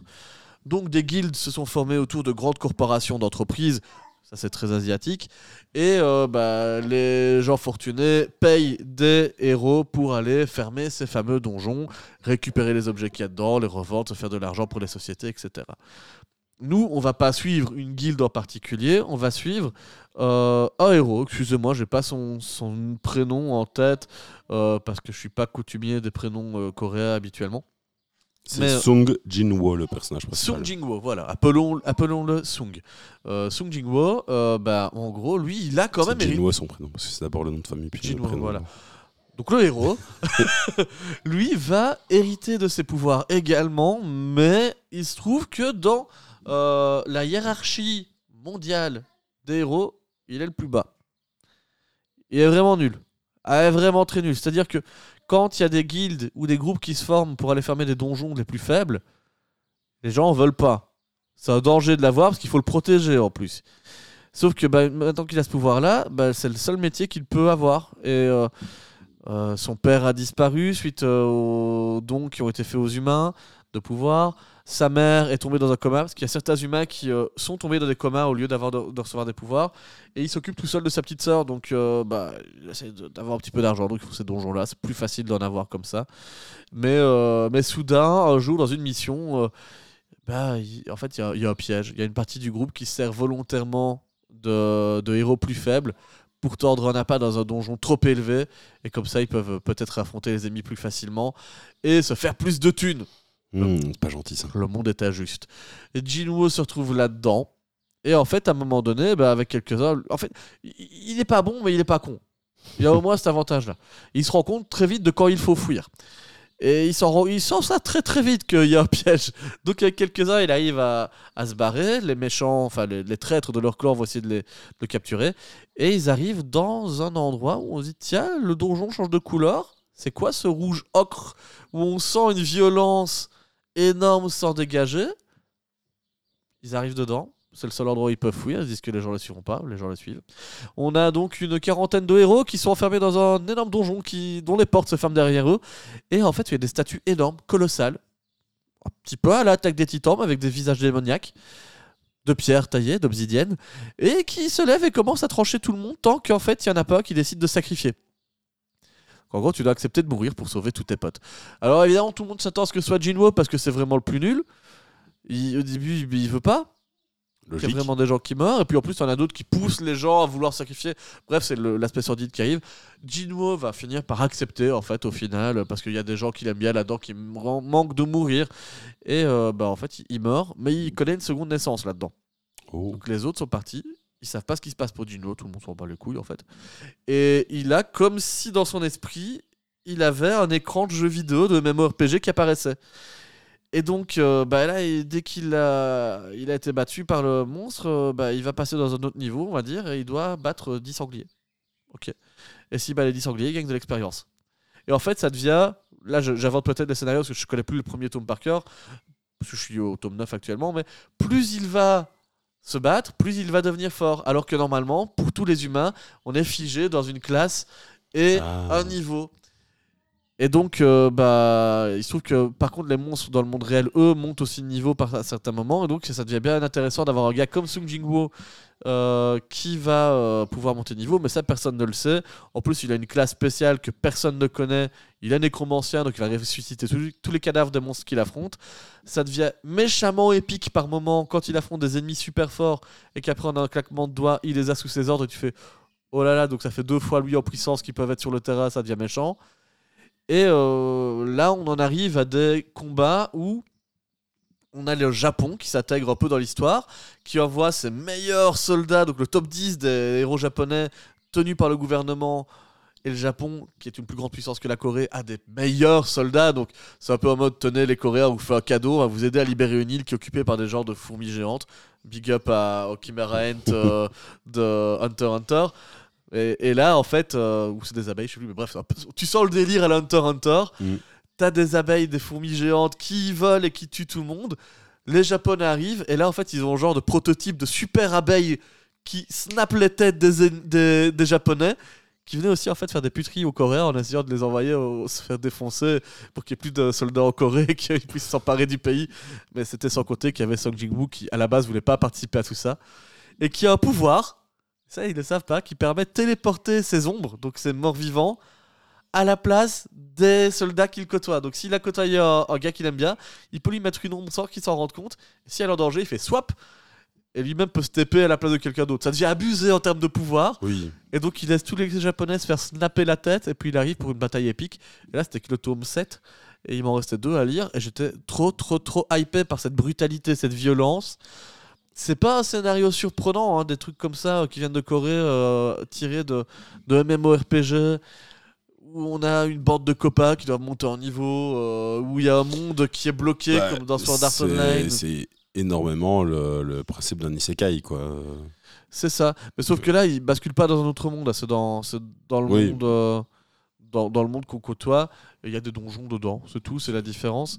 Mais c'est vrai que les, les Coréens qui, enfin, qui ont un pays de, de MMORPG, c'est un des pays où on joue le plus, il y a des gens qui en meurent dans les, salles de MMO, euh, parce qu'ils jouent trop longtemps et qu'ils oublient de se nourrir. Euh, C'est pas encore arrivé en Belgique ça. Mais, euh, mais donc c'est un univers qui leur parle énormément et, je trouve que c'est bien fait. Le, dessin est sublime. Les scènes d'action, moi qui lis beaucoup de mangas de baston, des scènes aussi lisibles que ça et aussi impactantes, j'en lis pas tout le temps. Mm. Donc c'est un vrai plaisir. Les tomes coûtent assez cher, on est au- autour de 15 euros, 13 à 15 euros le tome. C'est du plus grand format. C'est du plus grand format, c'est sur un papier plastifié, tout est en couleur, c'est ultra lisible et ça. Allez, pour le moment, qu'est-ce que je lis? Je lis du City Hunter, donc je relis les Nicky Larson. J'essaie toujours de terminer Jujutsu Kaisen. Autant dire que sur le leveling, j'arrive à lire 3 tomes sur une journée, alors que euh, Nicky Larson, j'en lis un, et Jujutsu Kaisen, j'en lis un sur 3 mois. Maintenant, tu me disais que tu avais un peu oublié le début de l'histoire. Ouais. Eh ben, j'ai peut-être euh, une info qui pourra te faire plaisir. Oh. Euh, faut savoir que L'animé, l'animé, l'animé arrive euh, en 2023. On n'a pas une date exacte, mais l'animé arrive euh, en 2023 sur Crunchyroll. Euh, et ce sera fait par le studio d'animation A1 Pictures. C'est le même studio qui est derrière euh, Fairy Tail, euh, Black, Oh Black, Black Butler, Oh euh, Erased, Blue Exorcist, Oh, euh. Sword Art Online et, euh, et autres. Oh non, oh non, oh non, c'est un studio que je vais pas aimer. Ah, la mauvaise. Seven Deadly Sin. La Oh non, la mauvaise nouvelle. Un studio capable de faire un super bon premier épisode et qui foire tout le reste. Mais non, Erased, c'était bien. Ça, ça a duré 12 épisodes, mais. Seven bien. Deadly Sins. Non, Erased. Ouais, mais tu as dit aussi très Seven Deadly Sins. Oui, mais là, Seven Deadly Sin est, est juste mauvais de base, même en manga. C'est Ouais, pas que l'animé. Ouais, mais ils ont réussi à faire pire en animation. Oh. Ah, moi j'ai maté trois saisons et j'ai vu que le dessin il se dégradait méchamment comme un épisode de Dragon Ball Super. hein. Oui, peut-être. Mais euh, donc Oh là voilà, là. à voir. Fairy Tail, t'as dit aussi dans tout ça. Oui, Dans le pire du manga des années 2000. Waouh. voilà. Oh non. Tada. Solo leveling. Oh les pauvres. Mais que l'auteur repose en paix. Bon, on n'a pas fait que lire Solo leveling ou jouer à Hogwarts Legacy. Non. Mais dis, t'es passé à quoi toi? Bah, moi, j'ai regardé deux films cette semaine. Euh, enfin, c'est deux, trois dernières semaines. je sais plus quand j'ai vu quoi. Euh, j'ai vu d'abord un vieux film de mon enfance que j'ai retrouvé sur, euh, sur Netflix parce qu'il il est arrivé comme ça et j'ai fait Oh Ça s'appelle Zatura. Est-ce que ça te dit quelque chose, Zatura Mais rien du tout, Mehdi. Eh bien, Mais par contre, j'ai l'impression qu'Edouard, ça a l'air de lui dire quelque chose. eh ben, je lui montrerai ça plus tard quand il sera grand parce que voilà, un peu trop jeune. Euh, Zatura, comment le définir en, en deux mots Je dirais le Jumanji de l'espace. Jumanji, ce jeu de société qui t'emmène dans des mondes parallèles, fait de- d'aventures, de, dangers, de morts dans la jungle, ou alors qui vient dans ton monde et qui dé- défonce tout. Voilà, eh ben, Jusqu'à ce que tu finisses la partie. c'est exactement la même chose Zatura. C'est Ok. vraiment tu prends ça et tu fais on le met dans l'espace. Double 6 dans l'espace Et euh, donc en fait, c'est deux petits gamins qui euh, trouvent le jeu euh, de plateau Zatura caché dans la cave du papa. Et quand ils commencent à jouer, eh bien la maison d'un coup, elle se retrouve euh, criblée d'une pluie d'astéroïdes, mais juste dans le salon. Et puis en fait, quand les petits, les, les deux gamins, ils regardent un peu, ben, en fait la maison, elle est dans l'espace. Et juste la maison. Ah oui, fort fort. Et euh, C'est une maison qui a des racines. Elle a pas de cave, mais elle a des racines. si elle a une cave. ah bah ouais, moi aussi, je te jure, je vois l'écran dont tu parles justement. C'est une maison faite de racines. Ils ont planté la maison, elle a poussé. Mais voilà. Et donc, euh, ben, ils vont vivre différentes aventures et, euh, et c'était plutôt sympa. Moi, ça ça m'a replongé en enfance. Euh, faut savoir que donc, le film est sorti en 2005. J'avais le DVD à l'époque. Sérieux, 2005 Ouais, hein. Ils ont des coupes de cheveux des années 90. On dirait les Goonies. Et voilà. Euh, et donc, le film est réalisé par John Favreau. Et oui, vous Ah. le connaissez, c'est le gars qui a fait Iron Man, Le Roi Lion live action, mais aussi De Mandalorian. Le, le pire et le meilleur. Voilà. Euh, et dans les acteurs, on va retrouver le petit Josh, Josh Hutcherson. Donc c'est un, un J'ai l'impression qui, qu'il a fait autre chose, lui. quand il était petit, il avait beaucoup de succès. Il a joué aussi dans Les Secrets de Terabithia, un autre euh, film plus ou moins à la même époque. Euh, mais il a aussi joué dans Hunger Games. C'est euh, Pita dans Hunger Games, donc le l'amoureux, enfin le deuxième gars de, du district 12 euh, avec euh, Katniss. Et euh, on retrouve aussi Kristen Stewart, euh, la meuf de Twilight. Ah bon? Oui, c'est la, la grande sœur qui est en fait aussi dans la maison, sauf que elle, euh, bah, très vite, euh, elle se retrouve congelée. euh, C'est la Reine des Neiges. Voilà, elle se retrouve congelée dans la salle de bain parce qu'elle elle se retrouve emportée dans la partie alors qu'elle n'a rien demandé. Et euh, au premier tour, euh, il y en a un des deux qui tire une carte euh, qui est ah euh, congèle euh, machin, je sais plus quoi. Et donc euh, bah, la meuf, elle se retrouve congelée dans la salle de bain pendant deux, deux ou trois tours. Et euh, bah, vers euh, la deuxième, dans la deuxième partie du film, elle revient euh, à la vie. Elle fait mais on est où là? Ok. euh, tout ça pour dire que bah, c'était plutôt sympa. Et moi, ça m'a replongé en enfance. Et euh, Je m'en rendais pas compte à l'époque, mais c'est vraiment le Jumanji dans l'espace. C'est littéralement la même histoire, quoi. Ok, un truc quasi. un peu familial pour enfants. Mais voilà, c'est- franchement, c'est sympa à voir. Si vous l'avez jamais vu, je, je vous le conseille, c'est c'est sympa. Et puis, un peu plus récemment, j'ai regardé Les Gardiens de la Galaxie 3. Ah ah Alors, il est sorti cette semaine, euh, à l'heure où on vous parle, et vraiment, quelle claque C'est vraiment, franchement, la trilogie des Gardiens de la Galaxie dans Marvel, c'est la meilleure trilogie, tout Marvel confondu. Avec euh, ce film-là, l'un des meilleurs films que Marvel n'ait jamais fait. C'est une meilleure trilogie que la première trilogie Spider-Man de Sam Raimi qui n'est pas de Marvel moi, je te mais parle qui de- est un Marvel. Du coup, pour moi, c'est pas un Marvel, du coup. Moi, je te parle dans, dans le MCU, mais c'est. Oui, mais de toute façon, oui, c'est meilleur. C'est tellement meilleur que la trilogie de Sam Raimi. La trilogie de Sam Raimi, euh, le dernier, euh, il, il tire un peu la patte, euh, quand même. Alors moi je t'avoue quand tu le regardes à l'époque il tire pas la patte. Oui, mais à l'époque. Mais, mais même, non, vraiment, pour moi, les Gardiens de la, la Galaxie, c'est tellement bien. James Gunn, il arrive tellement à jouer avec l'humour sans trop en mettre, sans que ça devienne trop lourd. Et surtout dans celui-là, donc en fait, ça va être l'histoire. euh, bah, c'est un peu le, le chapitre final des Gardiens euh, tels qu'on les connaît, donc avec ce- cette forme d'équipe-là. Et. euh, et donc, ils doivent un peu gérer une Gamora, euh, bah, déjà qui n'est plus trop avec eux, mais euh, qui, était morte euh, dans Avengers Infinity War, et puis qui revient à la vie dans Endgame, mais en fait, c'est l'ancienne Gamora avant qu'elle ait connu les Gardiens, donc c'est pas la vraie Gamora. Et c'est un peu difficile pour tout le monde de, gérer ça, surtout pour Star-Lord, incarné par Chris Pratt, qui, dont c'était la petite copine et dont c'était un peu tout pour lui. Et, euh, et surtout, ce qu'on va vivre, c'est le passé de, de Rocket, donc euh, Rocket Raccoon. On, voit son, passé qu'il a déjà un peu évoqué, euh, mais jamais trop rentré dans les détails.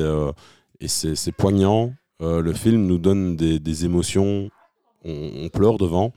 Et vraiment, c'est un film où, étrangement, tu as des moments où tu vas pleurer, et puis tu as des moments où tu vas rigoler, et James Gunn arrive parfaitement à trouver le juste milieu là-dedans. Donc euh, moi, je le recommande. Euh, c'est du très bon Marvel, c'est du très bon film, même tout court. Euh, faut le regarder, vraiment. Et idéalement, d'aller le voir au cinéma pour vraiment vivre certaines scènes qui sont majestueuses en sur grand écran. Quoi. Est-ce qu'il faut avoir vu le 1 et le 2 pour mater le 3 C'est mieux. Et, euh, et être au courant de ce qui se passe dans Avengers, euh, Infinity War et Endgame. Quoi. Mais vraiment pas besoin d'avoir vu plus que ça. Donc je suis totalement exclu du film. Mais c'est con parce que les- la trilogie Gardien de la Galaxie est super. Ouais, mais je n'ai ni vu euh, Endgames ou tous ces trucs-là, overdose totale depuis très longtemps. Et donc euh, j'ai recommencé avec les séries récentes où il se passe rien.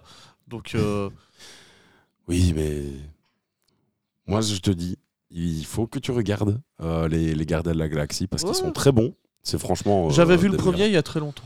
Oui, et euh, donc les, les deux gardiens, les deux premiers sont, sont super. Et euh, tu regardes Infinity War et Endgame, pas, pas besoin de voir tout le reste. De toute façon, tu connais assez l'univers pour comprendre. Et, euh, et puis même, de toute façon, si je te dis juste, bah voilà, Gamora, en fait, euh, elle, est, elle est morte. Et puis en fait, elle n'est pas vraiment morte parce qu'elle est revenue, euh, mais dans son, une version passée d'elle. Tu comprends euh, tout ce qu'il te faut et t'as pas besoin d'avoir vu plus. Alors, chers auditeurs, nous avons un invité dans le podcast qui s'accriste en ce moment. Parce que il a faim, c'est ce cher Edouard. Salut mon cœur. Ok, il caresse le micro. c'est comme ça qu'on dit bonjour aux auditeurs. Non, ne Euh, débranche pas le micro d'Edouard. Non, le temps que sa mamie lui fasse un petit biberon pour qu'il puisse étancher sa soif, il vient dans les bras de son papa. C'est pas beau le podcast en famille. Hein Et donc, euh, bah, est-ce que t'as encore un mot à dire sur les Gardiens de la Galaxie 3, Mehdi? Non, j'ai plus grand chose à dire. Juste, bah, allez le voir. Et toi, regarde le 1, le 2. Et puis, euh, limite, tu regardes le 3 sans avoir regardé les autres. Mais, mais il faut avoir vu euh, les, le, le 1 et le 2 parce que l'un des protagonistes, euh, qui est donc Adam Warlock dans, dans, le 3, euh, est un peu teasé dans le 2. Mais tu pourrais, de toute façon, je pense que vu que toi, tu connais assez l'univers Marvel, tu pourrais le regarder euh, et, comprendre. Mais ce serait, c'est mieux quand même pour l'attachement au personnage d'avoir vu le, le reste quoi. Ok, avant de vous parler de ma prochaine recommandation, je vais juste faire une communication à la mamie d'Edouard. Ce sera 30 secondes au micro-ondes. voilà. Euh, pour ma part, deuxième recommandation. Voilà. accident. Euh, deuxième recommandation, ce sera de vous parler du podcast et de l'émission Twitch Silenceless. Euh, J'ai pu y participer cette semaine. C'est une émission euh, qui a lieu sur Twitch, qui était une émission de radio avant sur euh, une, station de radio qu'on a pratiquée avec Mehdi, mais dont on ne vous dira pas le nom parce qu'il ne le mérite pas. Euh, C'est pas des gens bien. non. Euh, et pareil, sur Silenceless, ils, n'en pa- ils ne prononcent plus leur nom. Ils les ont rebaptisés autrement pour ne pas leur faire de promo.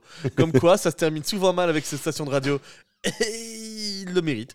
Euh, voilà. Et euh, donc, c'est une émission qui euh, fait la part belle à la musique rock, metal, alternative. Et j'étais invité pour parler justement du festival qui nous empêchera d'enregistrer la semaine prochaine, du Mhm. Derby Rock. Donc, on a passé deux heures là-bas, c'était très sympa.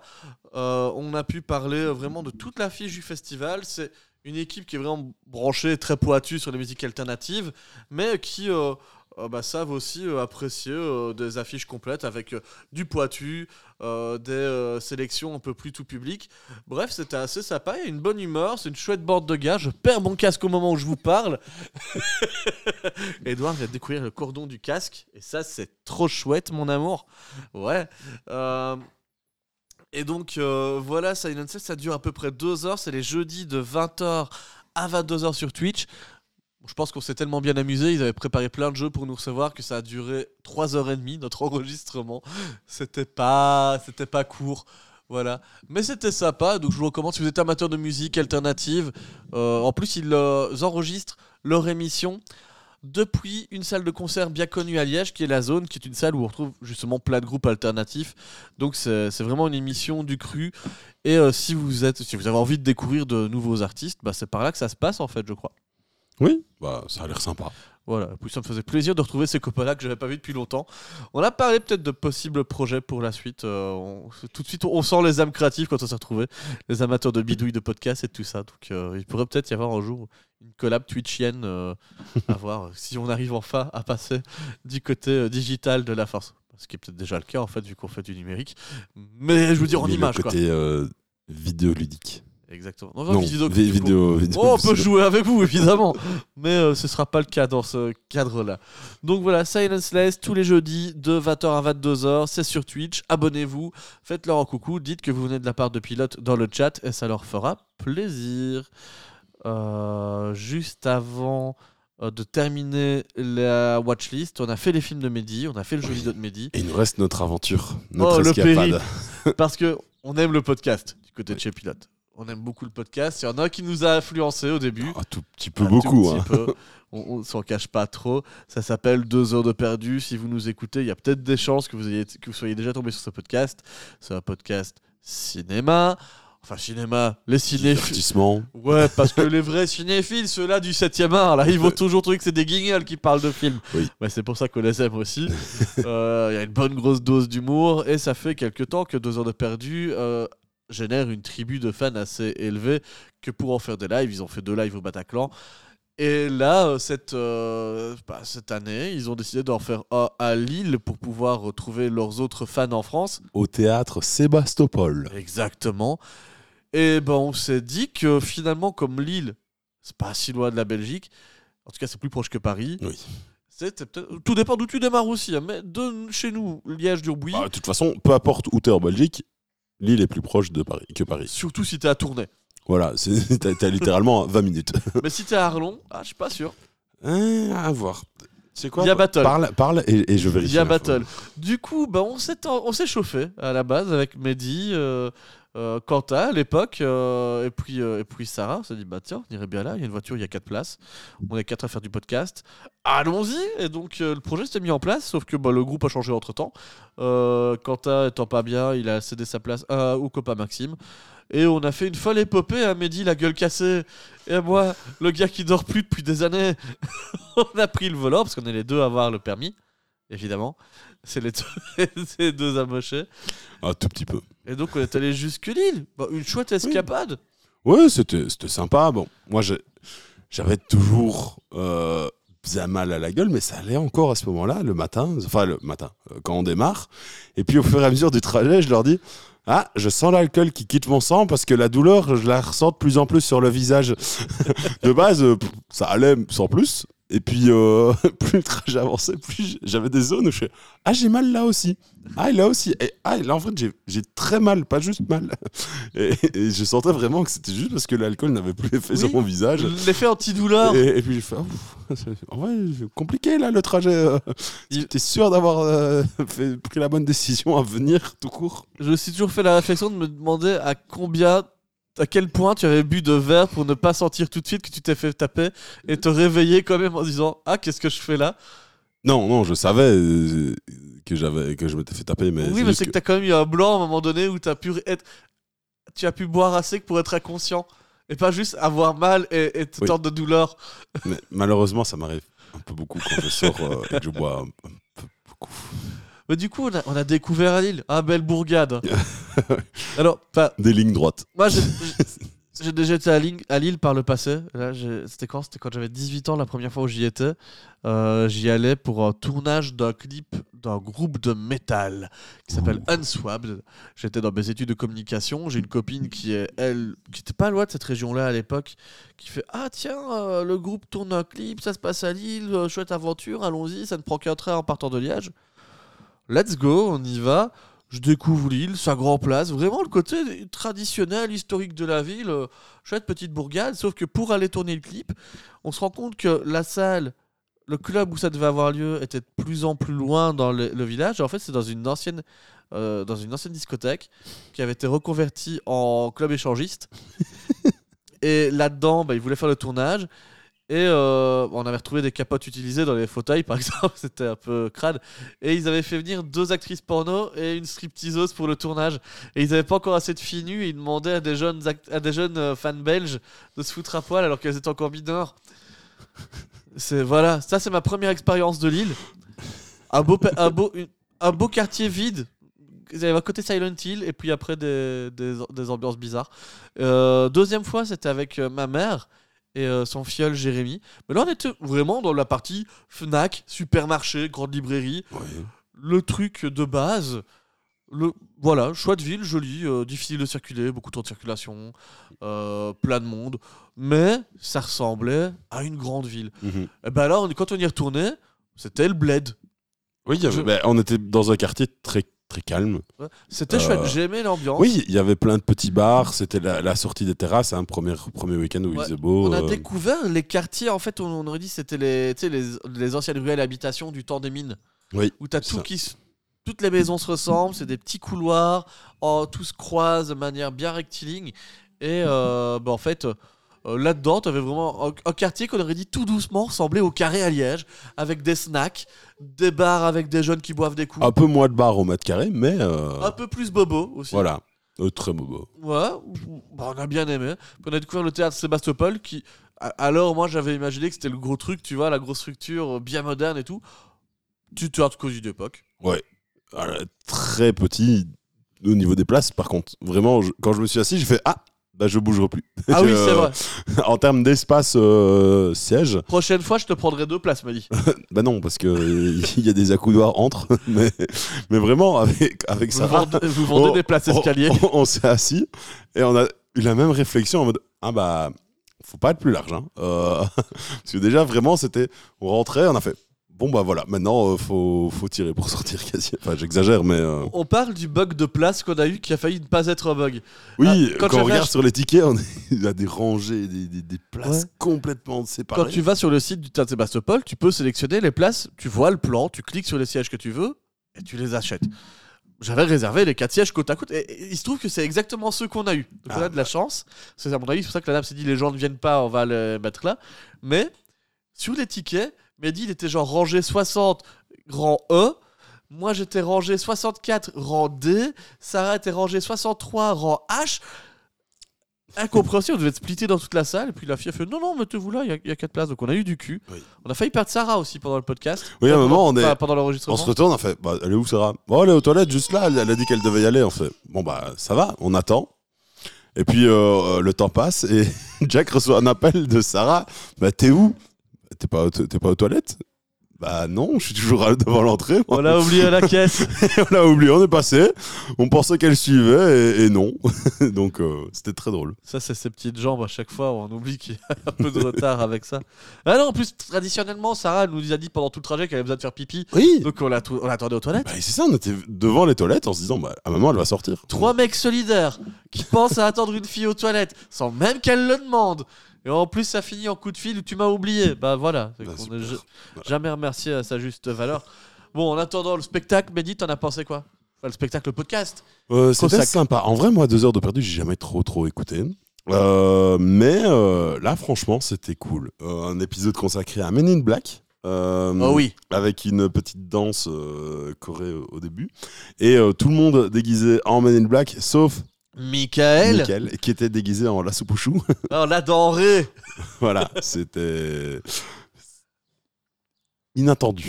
Ouais, bah, c'était Euh. c'était attendu si tu écoutes les podcasts récents, parce qu'effectivement, ils ont fait un épisode sur la soupe au chou il y a pas longtemps. On a découvert que c'était euh, le. Un, un des péchés mignons de Michael, donc euh, évidemment il imite euh, la denrée comme personne. Voilà, moi, il y avait beaucoup de refs que j'avais pas spécialement, tu vois, sur le. C'est un podcast à ref, effectivement, mais il y a moyen aussi de Ah, trouver ah son oui. compte si on Ah, n'a pas écouté les derniers épisodes. Je n'avais pas certaines refs, mais ce n'est pas pour autant que je n'ai pas passé un bon moment et que je n'ai pas rigolé. Meilleur exemple, c'est Maxime qui est avec nous, qui, ça fait un an qu'il me demande ce que c'est deux heures de perdu à chaque fois que je lui en parle. Qui n'a donc toujours pas écouté le podcast, qui en a écouté deux sur le chemin, parce qu'effectivement le trajet Durbuy-Lille, c'est deux podcasts de deux heures de perdu, donc ce qui permet de te préparer à aller les voir, Voilà. et qui ne reconnaissait pas les personnages entre les deux podcasts qu'il a écoutés et ceux qu'il voyait sur scène. Malgré ça, il a apprécié. Mais euh, franchement, c'était très chouette. Et euh, je me suis dit après, c'est parce que j'étais pas non plus super en forme, mais je me suis dit, c'est con, on aurait pu aller les- essayer de les, voir euh, à la sortie, un peu parler avec un eux. moment dédicace après le spectacle. Mais euh, voilà, vu mon état, vu la route qui restait à faire, on avait et faim. tout, et on avait faim parce que on était parti assez tôt en se disant, ouais, normalement ça devrait être bon en termes de timing pour qu'on mange juste à avant. 16h30 avec 2h30 de route. On est censé arriver à 18, 19h. 19. Et on est arrivé à 20h. Voilà, parce que bah, Parce que la route. des, des petites pauses sur la route, euh, des, des petits couacs peut-être au début, etc. Et donc euh, bah, très vite, euh, bah, en fait, on a fait bon bah on se gare et on, on mangera après. Oui, déjà trouver une place dans le coin, c'était chaud. On a tourné. compliqué. On a cherché des parkings et en fait, ils, ils connaissaient pas là-bas. oui, vraiment, à un moment, tu je, mets parking. un parking sur le GPS tu cherches le parking à étage. et, et- et on arrive à l'adresse indiquée dans le GPS. Bah, il y avait rien, il y avait que des maisons. tu fais, bah non, c'est pas un parking ça. Quand on, a- quand on est tombé sur le parking du théâtre Sébastopol, je m'attendais, vu qu'on va voir un gros spectacle, je m'attends à ce qu'il y a plus ou moins 1000 personnes, à un gros parking. Et non, c'est juste une place. avec euh, 30, 30, 40 voitures max. C'est ça. Ils attendent vraiment personne au à leur théâtre d'habitude, je sais pas. Mais à côté de ça, de l'autre côté, il y avait une place énorme. Une place, il n'y avait rien dessus. Ouais. Ils auraient pu clairement l'utiliser en parking aussi. euh. Oui, mais c'est bien qu'on réserve les places aux gens qui sont censés marcher dessus. Oui, mais du coup, si c'est une place qui ne sert pas grand chose, Ah, l'occurrence- quand tu sais que tu as un gros spectacle euh, bah, et que tu n'utilises pas la place, tu peux l'utiliser en parking. Oui, mais pense à ta belle ville de Liège, où toutes les places se transforment en parking et où tu as plus de place pour marcher. Ouais, j'ai les trottoirs. Oh, tu les auras bientôt plus. Non, mais il y aura un tram dans, dans 10 ans, donc ça va. Voilà. Non, donc euh, super spectacle. Moi aussi, je me suis éclaté. J'étais content. J'écoute deux heures de perdu depuis quand même pas mal d'années. Et euh, bon, j'ai retrouvé tout ce qui me faisait plaisir euh, dans l'émission. Beaucoup de, de rire. Et puis, euh, les extraits vidéo en spectacle, ça rajoute un petit truc en plus parce qu'ils ont été faire des montages en mode enquête exclusive sur euh, l'envers du décor des extraterrestres à Lille. Et euh, ça rajoute le, le petit effet. Et puis, le public a super bien réagi. Euh, vraiment, j'avais l'impression d'être dans le podcast au moment où je l'écoute. Parce que j'ai déjà réécouté le podcast de Men in Black Mhm. et je me voyais voir toutes les scènes et c'était trop bien. Moi, j'ai regardé les photos, voir si on nous voyait de loin, et euh, non. Ils ont pas pris ce champ-là de la scène. Fin- dernière chose à dire, c'est que le chandelier a tenu tout le spectacle. Donc ça, c'est une bonne chose. Oui. Parce qu'il y avait un chandelier. Et On ça, l'a fait remarquer tout le monde, parce Ouais. que les couleurs changeaient. Et puis il descendait aussi. Mais c'était pas fait exprès. Ah, ça, j'ai pas remarqué. Non, mais c'était une blague. Ah. Voilà. Voilà. J'ai la réponse euh, à notre question pour Arlon, Paris, Arlon, Lille. Qu'est-ce qui est le plus court? Arlon, Lille. C'est vrai? À 50 km de différence. Et en durée? Et en durée, bah, du coup, euh, c'est 3h30 pour euh, Paris.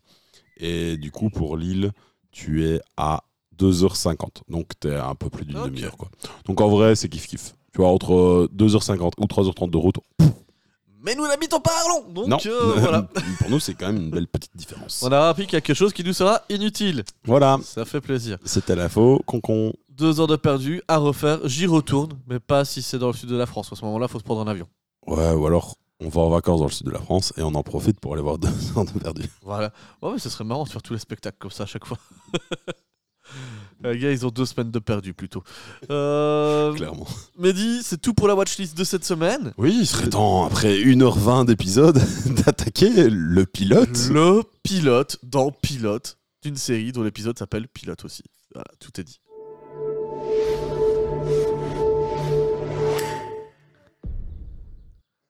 Pilote cette semaine s'attaque à How I Met Your Father. C'est qui ton papa? Denis. Voilà, Paul. Voilà. Voilà, bah. et moi-même maintenant. Et voilà. Ah non, c'est qui son papa alors? Que c'est le nom de la série Ouais. Who's his father? Quoi Oui, non. Comment, il- comment j'ai rencontré mon papa? Bah, Alors, je suis sorti de ma maman et j'ai fait coucou. How I Met Your Father de on sait pas trop qui. Et comment j'ai rencontré ton papa? Euh, bah, Il habitait dans ma rue. Euh, une série qui est sur Disney Plus, qui est non pas sur Disney mais qui est sur Stars aux États-Unis. Euh, How I Met Your Father, qui est la déclinaison de la très connue How I Met Your Mother, série euh, emblématique des années 2010. Euh, c'est la sitcom un peu qui remplaçait, qui prenait un peu la succession de Friends. Voilà, c'est le Friends de la nouvelle génération. Enfin, Euh, de cette génération. ouais, bah, c'est plus de de- la nouvelle, techniquement, déjà. hein. C'était ma génération. Moi, j'avais 18 ans quand j'ai commencé à la mater. Et donc, ça m'a suivi bah, tout le moment où j'ai rencontré Sarah. qu'on a grandi avec Oh I Met Your Mother. Est-ce que Oh I Met Your Father va combler l'espace qui a été laissé dans notre cœur suite à la fin de la série de Josh Radnor, Neil Patrick Harris, Kobe Smulders, Alison Hannigan, Jason Segel Ah, un casting inoubliable Est-ce qu'il sera remplacé par le casting de Met Your Father Mais ça, on vous le dira après vous avoir raconté le premier épisode. un premier épisode qui s'appelle donc Pilote et qui commence par l'ancienne actrice de euh, Sex in the City. La blonde qui jouait la, celle qui avait toujours un peu des gros penchants sexuels euh, à combler. Ah ouais? Ah ouais? Attends Oh, I met... Non, euh, Sex and the City. Sex and the City. Google, tu es mon ami. Euh, L'actrice s'appelle Kim Cattrall. Elle jouait Samantha. Ah ouais. C'est Samantha qui joue le rôle de la maman dans cette série. On est dans le futur, on est en 2050, mettons. Et euh, bah, elle parle toujours à Siri. Apparemment, il n'y a pas eu de problème technologique. On travaille toujours sur, Google, sur, euh, sur Apple pour euh, parler à ses enfants. Et là, elle, elle arrive avec un verre de vin dans son canapé. Elle fait Salut Siri, appelle mon fils. Le gamin décroche. Il fait Oh non, encore maman. Ouais, mais cette fois, j'ai bu, j'ai pris deux bouteilles de vin. Et je vais te raconter encore une fois comment j'ai rencontré ton père. C'est la version non censurée. Oh là là, merde, y avait encore maman, encore maman bourrée au téléphone. Et ouais, c'est déjà là, tu te dis que eh, ça, jou- ça joue bizarre. hein. On essaye de reprendre les, les, les sensations du passé hein, de I Met, mais, Ouais. euh, mais au lieu d'avoir les jeunes à qui on parle, on a la maman Rebou euh, dedans. Bref. Mm. Kim Cattrall nous raconte son histoire. 30 ans plus tôt, elle n'était pas Kim Cattrall, elle était Hilary Duff. Et Hilary Duff, elle avait faim d'un nouvel homme parce que les, relations c'est compliqué. Donc euh, elle nous explique que Tinder, bah, c'était franchement l'application de rêve parce qu'il faut se le dire dans I Met Your, Your Father, euh, la- 30, 30 à 40% des images sont des plans sur des GSM parce que apparemment en 2020 l'être humain est en GSM. Donc Ah, Sur Tinder. c'est un peu le cas. Ah oui, mais là ils abusent quand même sur les plans, les contre-champs au GSM. On croirait un clip pour adolescents. Euh, bref, euh, elle nous raconte que sur Tinder, elle a découvert une nouvelle relation, qu'il faut quand même qu'elle aille le rencontrer, parce que cette fois-ci c'est peut-être le bon, qu'elle ne se fait pas d'illusions. Elle monte dans son taxi, elle ferme la porte, et là elle tombe sur deux gars dont on ne retiendra pas les noms. Bah si, c'est Ah, si. Jesse Il y a Jesse, James. et l'autre, je ne sais pas. Non, ça c'est dans... dans... Dans- Ah, dans Pokémon. Dans Pokémon, désolé. Euh, Jesse et son pote Sid. Sid. Sid, c'est euh, le, veut- chauffeur de taxi. Non, c'est l'autre. C'est Ladou, Ladou qui veut se marier. Voilà, c'est le gars qui dit que aujourd'hui c'est son grand jour parce qu'il va demander à sa copine avec qui il a une, une relation à distance euh, entre lui qui est à New York et elle à Los Angeles, et il va lui, lui demander en mariage. C'est ça. Et son plan, Ah oui, complètement bon plan. éclaté au sol, c'est il dit Ouais, alors je lui ai fait croire qu'on va voir Beyoncé. Alors que pas du tout Je l'ai- J'ai rassemblé tous mes potes et Dans ses un potes vieux bar. dans un bar de New York. Et quand elle va rentrer, on va faire surprise comme si c'était son anniversaire. Et moi, je la demande en mariage. Non Non, non, non. Ce- ce- ce- Hilary Duff lui dit tout de suite que ça, ça, ça- Oui. il y a un problème. Parce que Jesse, son meilleur ami, n'arrête pas de lui répéter. Et donc, Jesse, c'est le chauffeur Uber C'est ça. qui. euh, Qui mélange euh, amitié et relations professionnelles. bah voilà, il la conduit. Alors, euh, elle, elle va lui passer son téléphone pour le faire charger. Vu Ouais, problème de batterie. batterie, évidemment. Voilà. Et donc, ben, elle, elle va donc raconter un peu toute sa vie. Euh, Oui, elle se confie étrangement rapidement aux deux inconnus Voilà. en leur expliquant qu'en fait sa précédente relation s'est mal terminée parce que le gars, premier rendez-vous de Tinder à peine euh, entamé, lui dit que euh, bah il est sorti avec X femmes, que ça se passe Mais toujours très bien. surtout au niveau que en fait là il avait un là il avait un rendez-vous Tinder avec elle et il arrive en retard. Pourquoi est-ce qu'il arrive en retard? Elle se dit bah, il va me dire parce qu'il a eu des problèmes de métro. Non, il m'a dit bah, j'en avais un autre rendez-vous juste avant Et ça s'est très bien passé. s'est très bien passé si tu vois ce que je veux dire. J'ai Ken et c'était bien. euh. et là la meuf elle fait mais putain mais ta gueule en fait. Et casse-toi. Et donc elle, elle allait elle quitte comme ça son date. Et elle se dit allez c'est fini. Tinder c'est de la merde. Je vais désinstaller Tinder. Euh, c'est trop pour moi. Jusqu'à ce qu'elle et tombe juste sur- à ce moment là juste avant qu'elle appuie sur désinstaller euh, supprimer mon compte. Il y a l'élu. bah il y a les- Yann Yann c'est un, un beau, euh, Un beau Renoir. af- afro-américain euh, avec il travaille euh, dans la science, il s'occupe voilà. de surveiller les animaux en, en- Australie. il est biologiste en Australie marin. biologiste marin, oui. Et puis, ben, il, il- il adore cuisiner. et ils échangent très vite. Ils font Ah, c'était quoi ton premier crush de star? Ah, moi, c'était machin. Ah, moi, c'était Buzz l'éclair qui répond la Rendez-vous meuf. parfait, Mehdi. Sauf qu'il y a un problème. Ils se disent Voilà, viens, on fait un rendez-vous. Problème Il repart dans deux semaines en Australie. Voilà, donc ça d'abord. euh, Alors, il repart le lendemain, mais deux semaines en Australie. En fait, d'abord, euh, en fait, non, justement, il lui propose pas de date. Pourquoi? Parce que il part, il est en Australie pour l'instant. Et donc, quand il revient d'Australie, il se propose un rendez-vous. Et donc, c'est là qu'elle est euh, en direction, c'est d'aller à son rendez-vous avec ce, ce, je- ce jeune Yann. Et donc, elle va laisser nos, nos deux amis euh, dans le, le Uber. Elle reprend son téléphone et elle les va gars, donc ils vont se mettre en place sur leur surprise pour le voilà. truc. Elle, elle Elle- va à son date. Et euh, le date, parfait. C'est- génial. Problème, bah, au moment de, de se séparer, euh, eh ben, il lui dit En fait, il y a quelque chose que je t'ai pas encore dit, parce que c'était pas prévu, mais en fait, bah, en Australie, on m'a proposé un contrat de travail pour y travailler sur le long terme, pour euh, que les coraux euh, puissent se régénérer. Oui, Donc, c'est c'est-à-dire euh, des relations euh, de type euh, biologique. Mais il, est- entre sauve une espèce en voie d'extinction. Voilà. Merci Yann. Merci Yann. Les doudous, on dit merci Yann Parce que Edouard elle reprend le contrôle du micro tout Ouais. doucement. Il a déjà volé deux fois le mousse, mais ça vous ne le, vous ne le voyez pas. J'espère que vous ne l'entendez pas trop. T'inquiète, je suis là pour, euh, pour euh, rattraper les, les moments où tu ne sais pas parler, euh, pour combler. Et donc, La bah, soirée se termine. la soirée se termine Comme dans toute bonne série de I Met. et Ils se quittent sur le trottoir. Voilà, Normalement, sans ça- s'embrasser. Alors, ça aurait été Ted Mosby, il aurait embrassé maladroitement, Voilà. ça aurait foiré la relation, mais il aurait essayé de la rattraper pendant trois saisons. Mais lui, c'est quelqu'un de bien. Et, donc, dit, bah il- non, écoute, euh, enfin, il se quitte normalement, quoi. Et donc, bah, D'un elle, autre qu'est-ce qu'elle fait Notre euh, petite, je ne sais même plus comment elle s'appelle, euh, Hilary C'est. Hilary Duff. C'est Hilary Voilà, Duff. on va l'appeler Hilary. Euh, notre petit Hilary, euh, bah, elle retourne de chez elle dans son appart où elle retrouve sa coloc et meilleure amie. Elle lui, dit, elle lui explique ce qui s'est passé. Qui a l'air d'être une actrice Disney Channel sous héroïne. Bah, à peu près tout le casting. les... Peut-être pas sous héroïne, mais le casting Disney, Disney Channel, ça c'est sûr. Et donc, elle lui dit Oui, toi, t'es ma meilleure amie, euh, viens.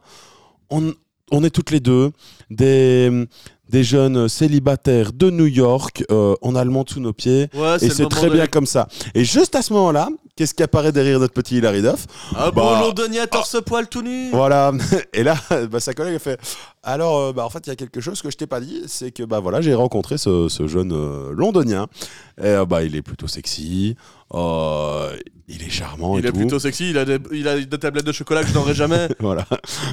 Même, même celles que j'achète au magasin, elles sont pas aussi tablettes de chocolat que ces tablettes de chocolat à lui. et, euh, et donc, euh, lui, bah, en fait, voilà, il a tout quitté à, à Londres. Sa famille l'a déshérité euh, et euh, il est venu vivre avec moi. moi. Tout ça pour moi. Et donc, bah voilà, on a un nouveau coloc. tu m'as pas demandé mon avis, connasse. Mais bon, j'accepte, hein, vu que t'es ma meilleure amie. Et vu que j'ai pas le choix, voilà. Et, euh, et donc euh, là, sa meilleure pote, elle commence à le dire Non, mais en vrai, ton, ton Yann, euh, une relation à distance avec lui, s'il s'il est parfait, c'est- ça se fait. hein. Ouais, tente, c'est une super mauvaise idée, vas-y, réalise-la. Voilà. Moi, je m'en fous, j'ai mon bel anglais, je fais ce que je veux maintenant. Donc, bah, on se court vite vers l'aéroport, mais problème, il arrive, elle a pris Bah, son GSM pour le prévenir. Voilà, elle s'est trompée. Euh, je ne sais pas si c'est elle ou si c'est le gars du, du Uber qui s'est trompé de téléphone.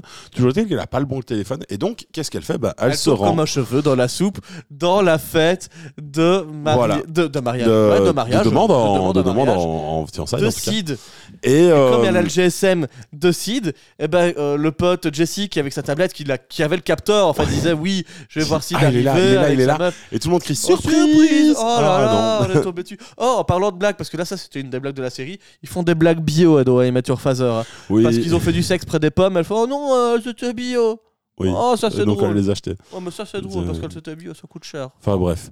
Et, euh, et donc euh, dans le bar, euh, on va donc un peu rencontrer donc un peu plus en détail Jesse, qui s'avère en fait être l'homme qui s'est pris le plus gros nom à- dans une demande en mariage ou euh, à elle un a été filmée concert. sur YouTube. Voilà, et donc ça a fait le buzz. Et donc euh, en fait tout le monde à New York le connaît comme le gars qui s'est fait refuser euh, sa demande en mariage. Ouais, Qu'est-ce qu'on s'en fout de son histoire? Voilà. Et pendant ce temps-là, bah, sa me- la meilleure pote de Hilary, elle est dans le bar, Ouais, et- et on, Dans va, le bar on même. va découvrir un autre personnage où tu Un s'en autre fous personnage encore plus. dont on a oublié le nom. C'est la, La sœur, demi-sœur. ad- non, la sœur adoptive de Jessie. qui s'avère être une asiate euh, lesbienne Divorcée. divorcée. Camoulox. et qui a du mal à- avec son divorce parce qu'elle ne parle que de ça. Oui, mais elle a du mal avec la vie tout court tellement elle a l'air d'être aussi sous drogue. Et euh, au final, Sid arrive avec euh, sa Ouais, la compagne. demande en mariage se passe bien. Voilà, elle dit Sauf qu'il n'y a putain, pas de concert de Beyoncé. pas à croire que que je vais, je voir vais aller voir Beyoncé et me marier avec toi. Et il la regarde, Eh, non, j'arrive pas à croire que je vais me marier avec toi. Voilà, l'épisode se termine là-dessus. Et non, Et parce non. que bah, en fait, euh, la, la- la future mariée, qu'est-ce qu'elle reçoit? Bah, Un Du taf. du taf qui dit que donc elle est médecin et que un de ses patients peut avoir un, un- un poumon euh, en urgence et qu'ils en ont trouvé un et donc bah, elle doit absolument rentrer tout de suite à euh, Los Angeles pour pouvoir euh, faire euh, l'opération et, euh, Et donc, et elle doit aller à l'aéroport mais ça tombe bien c'est là aussi que va Hilary Ils et vont tous ensemble, ils y vont tous ensemble mais pas que la demi-sœur de Jessie vient aussi Ouais, qui n'a rien à voir la, dans la- l'histoire. la coloc de Hilary Le- et, et- l'anglais. ils vont aussi. Tout le monde y va. Et puis, Parce qu'on a euh, décidé de faire une réunion de casting qui ne se connaît pas, comme s'ils étaient amis depuis longtemps. à l'aéroport, bah, Yann met un stop à Hilary parce que bah, lui, s'il veut pas une relation à distance, il dit non. Mais, mais, mais un jour, peut-être. Peut-être Ouais. que plus tard, on sait pas. Inch'Allah, si je me mets pas en couple avec un dauphin, t'inquiète pas, Voilà. je reviendrai. Si t'as été sage, petite, je serai ton homme. Et, euh, et donc, bah, après que Yann lui ait dit non, au final, elle va sur le pont dont elle a toujours rêvé d'aller avec son futur a- mec. Ouais, en fait, elle a un gros rêve dans la vie, c'est son rêve de comédie romantique. Mhm. c'est de passer le pont de Brooklyn pour la première fois avec l'homme de ses rêves. Oui. Et donc là, en pleine désillusion, en pleine désillusion, bah, il y va avec sa bande d'amis depuis toujours. Et au final, depuis un euh, épisode. Voilà, tout le monde euh, se dit. La, la- la lesbienne euh, divorcée, elle se dit non, moi c'est bon, j'oublie mon divorce et je vais trouver des femmes divorcées, célibataires. C'est ça. L'épisode va se terminer sur Kim Cattrall qui va reprendre le flambeau de la caméra et dire Eh, Tu sais, mon grand, eh ben, c'est euh, ce jour-là que j'ai rencontré ton père. Et là, on a un flash euh, sur tous les hommes rencontrés dans cet C'est épisode. ça. Toutes les euh, possibilités. Autres les montres au cas où t'aurais pas compris et qu'il y avait trois hommes principaux. Ouais. Qui, pourraient- qui pouvaient tomber amoureux d'elle, voire même quatre hein, finalement, hein, parce que tu as Sid qui pourrait divorcer euh, Voilà. en X saisons. D'ailleurs, il le montre à Sid. hein, dans- Voilà. il me semble, dans la Il y a. Jessie qui euh, aime les taxis et qui aime se reprendre des râteaux en, en- dans les demandes en mariage. Surtout qu'apparemment, plus dans l'épisode, euh, Sid dit à Jessie Non, mais en vrai, la, la petite blonde là, euh, un peu craqué sur elle. Hein, euh. Ouais. Enfin bref, c'est comme ça que se termine le premier épisode de Oh I Met Your Father sur un pont en plastique et Kim Cattrall qui nous dit à la semaine prochaine pour un autre épisode quoi. Voilà. Mehdi, euh, qu'en as-tu pensé de ce premier épisode de I Met Your Father? Eh ben, euh, moi, j'ai pas aimé. Mais je pense que je ne serais pas aussi, euh, aussi dur que toi. Parce que, alors, Parce que moi, je suis tout dur. je, je sais que euh, ce ce- objectivement, ce n'est absolument pas au niveau de la série originelle euh, de, de I Met. Et puis il y a plein de défauts dans cette série. Euh, le casting, d'abord, il est, il est nul. Euh, alors, moi, je leur en veux absolument pas d'avoir spécialement mis une asiate, euh, lesbienne, etc. D'avoir, d'avoir essayé, d'avoir un peu de, de toute origine et de tout euh, groupe euh, de, de, la, de la population. Mais ils sont pas charismatiques en fait. Et, et c'est embêtant dans une série où euh, tu es une sitcom où, qui est fortement basée sur les personnages. Ils sont pas charismatiques.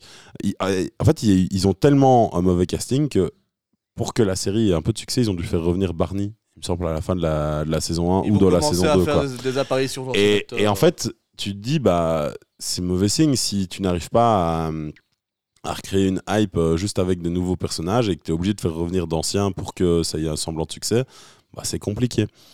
Et en, en plus de ça, ben, ça fait un- ça, moi, ça m'a fait sourire par moment, mais sans plus. Ça m'a pas fait rire, ça m'a fait sourire. Mhm. Et pour une série de comédie, ben, c'est pas top quoi. Maintenant, je pense que c'est, ça va plus correspondre à la génération, une autre génération ou en tout cas un autre ou d'autres gens de ma génération, mais pas aux générations. euh, ta génération, par exemple, ne va absolument pas s'y retrouver. Non, mais je suis même pas sûr que la, la génération suivante va s'y retrouver parce que ça, ça a l'air d'être écrit par des gars de 60 ans qui essayent de s'imaginer comment pourraient vivre des gens de 20 ans aujourd'hui.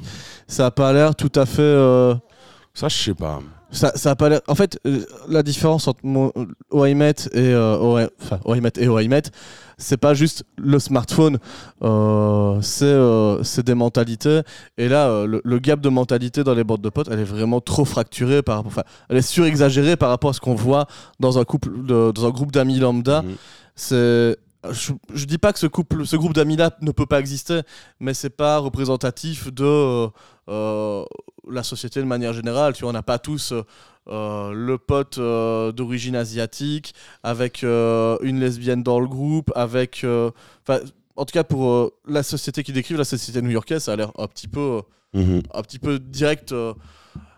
Euh, poussé trop loin dans les potards, ça fait plus à la limite Los Angeles que New York. Mhm. Et, euh, et moi, dans ce casting-là, bah, ce qui m'embête un peu, c'est qu'ils ils sont pas très euh, intéressants, les personnages. Quoi. Ils sont très superficiels. Ah oui. Euh, dans le casting original de I Met, et tu pourrais même faire le parallèle avec Friends, c'est des gens qui, dans lesquels tu peux te reconnaître. Ils ont des boulots de la vie de tous les jours. Euh, bah, voilà. Bon, Ted Mosby, il est architecte. Tout le monde ne fait pas architecte, mais tout le monde voit ce que c'est qu'un architecte. Mhm. C'est très clair. Euh, Lily, elle était astite maternelle. C'est très clair aussi. Robin, elle anime le JT, mais le JT d'une chaîne de télé toute pourrie. On peut se rendre compte en plus qu'elle elle en bave pour très peu. Tu vois, c'est des personnages qui, qui vivent des situations qui euh, nous les rendent très concrets. On peut se sentir proche d'eux. Euh, tu as Marshall qui est encore aux études au début de la série parce qu'il essaie de devenir avocat pour euh, euh, sauver le monde. Et tu prends Friends. Monica, elle, est, elle veut être chef. Bah, euh, Ross, euh, il est zoologue pour un musée. Bon, c'est pas non plus le métier que tout le monde fait, mais tout le monde peut s'imaginer que quelqu'un travaille dans un musée.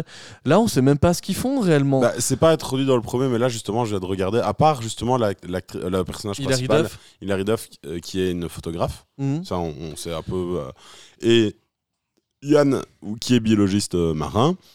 Euh, les autres, je viens de regarder, bah, on sait aussi que Le biologiste marin, qui fait biologiste marin? Mais qui, À part, qui à est- part mais- le casting de Big Bang Theory. pareil dans Ross pour les, les, les musées. un Paléontologue mu- dans les musées, un euh, c'est mus- c'est quand même pas plus fréquent que biologiste marin. Au contraire. Il y a des musées dans toutes les villes, que des biologistes Jack- marins dans Jack- toutes les villes. Jack, là, c'est de la mauvaise foi. Euh, mais à côté de ça, j'ai regardé, bah, Sid, on nous le dit vite fait, mais ils insistent pas dessus, mais en fait, c'est le bar où ils vont, c'est son bar à lui. Euh, donc, c'est lui le, le, le patron du bar. Euh, L'autre, bah, il est chauffeur Uber. Il me semble qu'il y en a une que j'ai lue qui est assistante euh, styliste. Et euh, la roommate, euh, on sait pas trop ce qu'elle fait. apparemment, se- selon Wikipédia, euh, c'est pas précis. Donc, c'est pas spécialement tiré par les cheveux, mais ça n'a pas été mis en avant, du moins dans le premier épisode. Ouais, moi, il me semble bien superficiel dans le premier épisode. En Oui, tout cas. Mais Tout comme le surtout- décor, c'est le décor surtout qu'ils ont un manque de charisme. Mais tu vois le décor de Brooklyn, le pont de Brooklyn, il est en carton. Tu vois vraiment que le, le fond de l'image, c'est une toile à, li- à la limite, ou un fond vert, où ils ont mis un peu de New York. Et, le- et le pont, mais il fait 3 mètres de large. Bah, euh, les ponts là-bas, ils sont, ils sont grands. hein. Oui, mais 3 mètres de large, c'est pas grand. Moi, je le trouvais grand, le pont. Ouais, enfin, il tient sur une caméra euh, de studio, quoi. C'est. Oui, mais c'est pour moi le pont où euh, c'est la partie piétonne du pont et t'as la partie euh, roulante à côté ou un peu au-dessus ou en Oui, dessous. Ça, je sais ça, pas, tu vois. ça, évidemment, même là, le- tout a- ça sent le chiquet. À la limite, pourquoi ils auraient pas été sur le vrai pont de Brooklyn pour tourner la scène? Ça leur coûte pas grand chose, ont mis une autorisation de tournage et pour faire des vraies scènes pleines de vie, comme dans les sitcoms des années 90 ou 2000 où tu avais des scènes en extérieur qui étaient parfois tournées dans les studios, évidemment, mais tu sentais un peu de vie. Là, non, c'était c'était en toc. Et puis, euh, je- franchement, j'ai une overdose de tous ces inserts de d'écran de GSM dans euh, l'épisode où tu les vois en train de chatter les uns avec les Mhm. autres.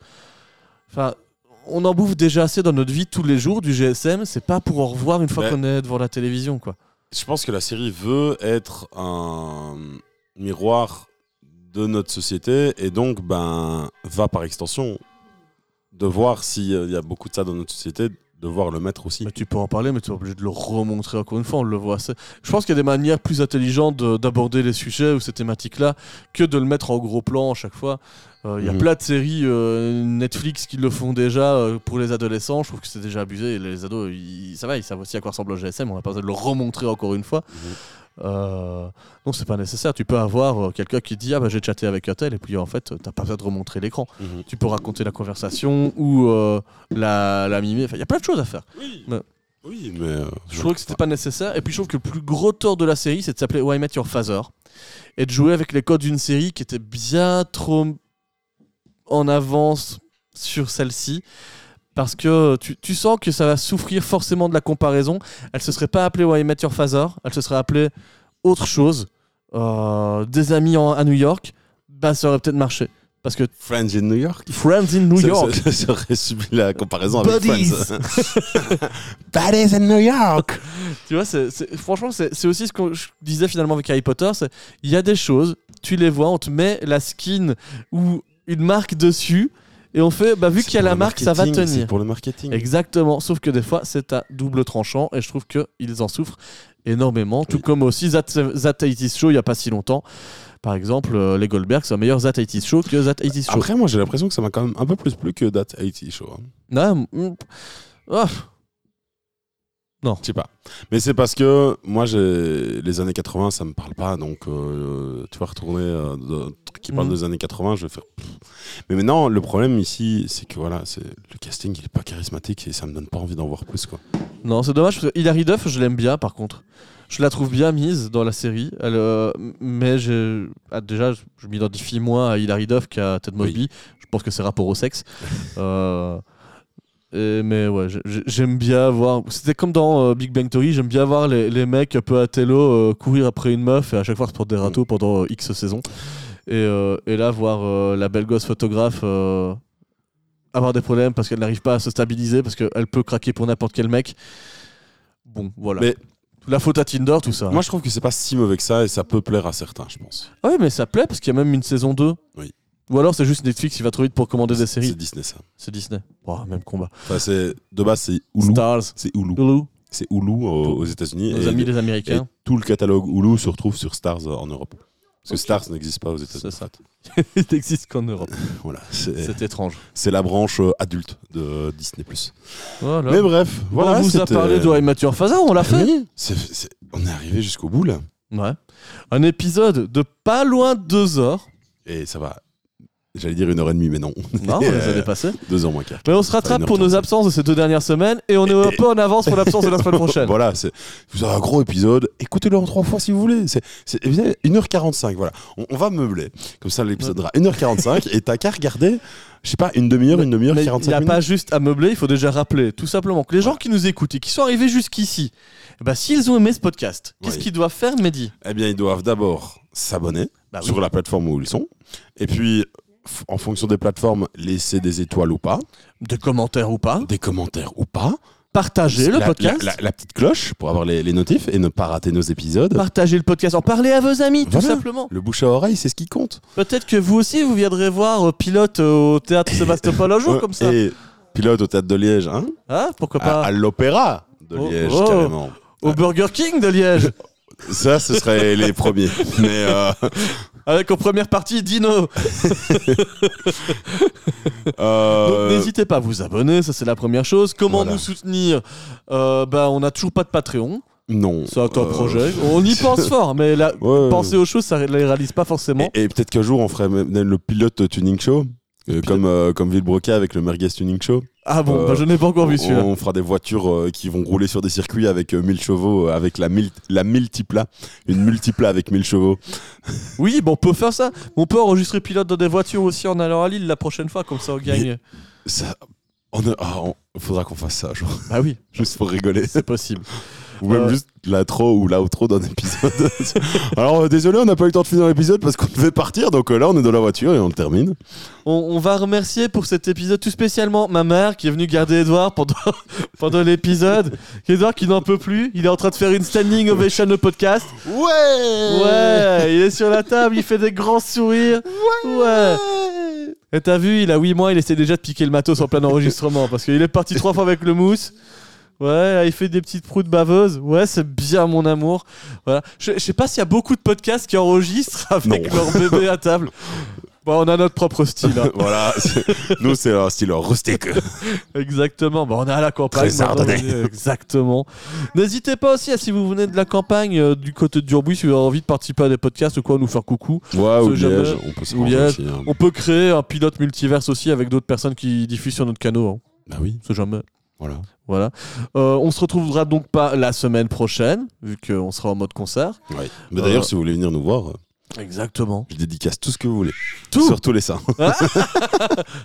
Ouais, je peux pas dire la même chose que toi, je suis, je suis sur écoute. Donc voilà, euh, on se retrouve dans deux semaines, si tout va bien. Euh, si on me dit de se faire pas agresser, si moi je ne fais pas des comas parce que je n'ai pas dormi depuis assez longtemps. Euh, On bref, vous un épisode de qualité. vous mais on pense à vous même quand on n'est pas là. Voilà. Et, euh, et on voit que vous êtes de plus en plus nombreux à nous écouter, même quand on ne sort pas de nouveaux épisodes. Donc merci. Merci à Et, vous. euh, on vous et puis adore. voilà, on se retrouve. C'est vous les vrais. on se vous les- retrouve dans quelques temps C'est vous les vrais. la famille là. on se retrouve très bientôt pour un nouvel épisode de Pilote avec une nouvelle série qu'on va décortiquer, peut-être mettre euh, Sous le sapin Ah non, c'est dans longtemps. déjà un épisode de Noël pour prendre l'avance. Dernier épisode de la saison, enfin, un spécial Spécial Noël. Noël. Écoutez à la plage avec un cocktail. Ouais. Aïe aïe aïe aïe aïe, Aïe, aïe, dit ma mère en portant le petit. C'est le moment de vous dire au revoir. On se retrouve très bientôt. C'était Pilote. Salut à tous Ciao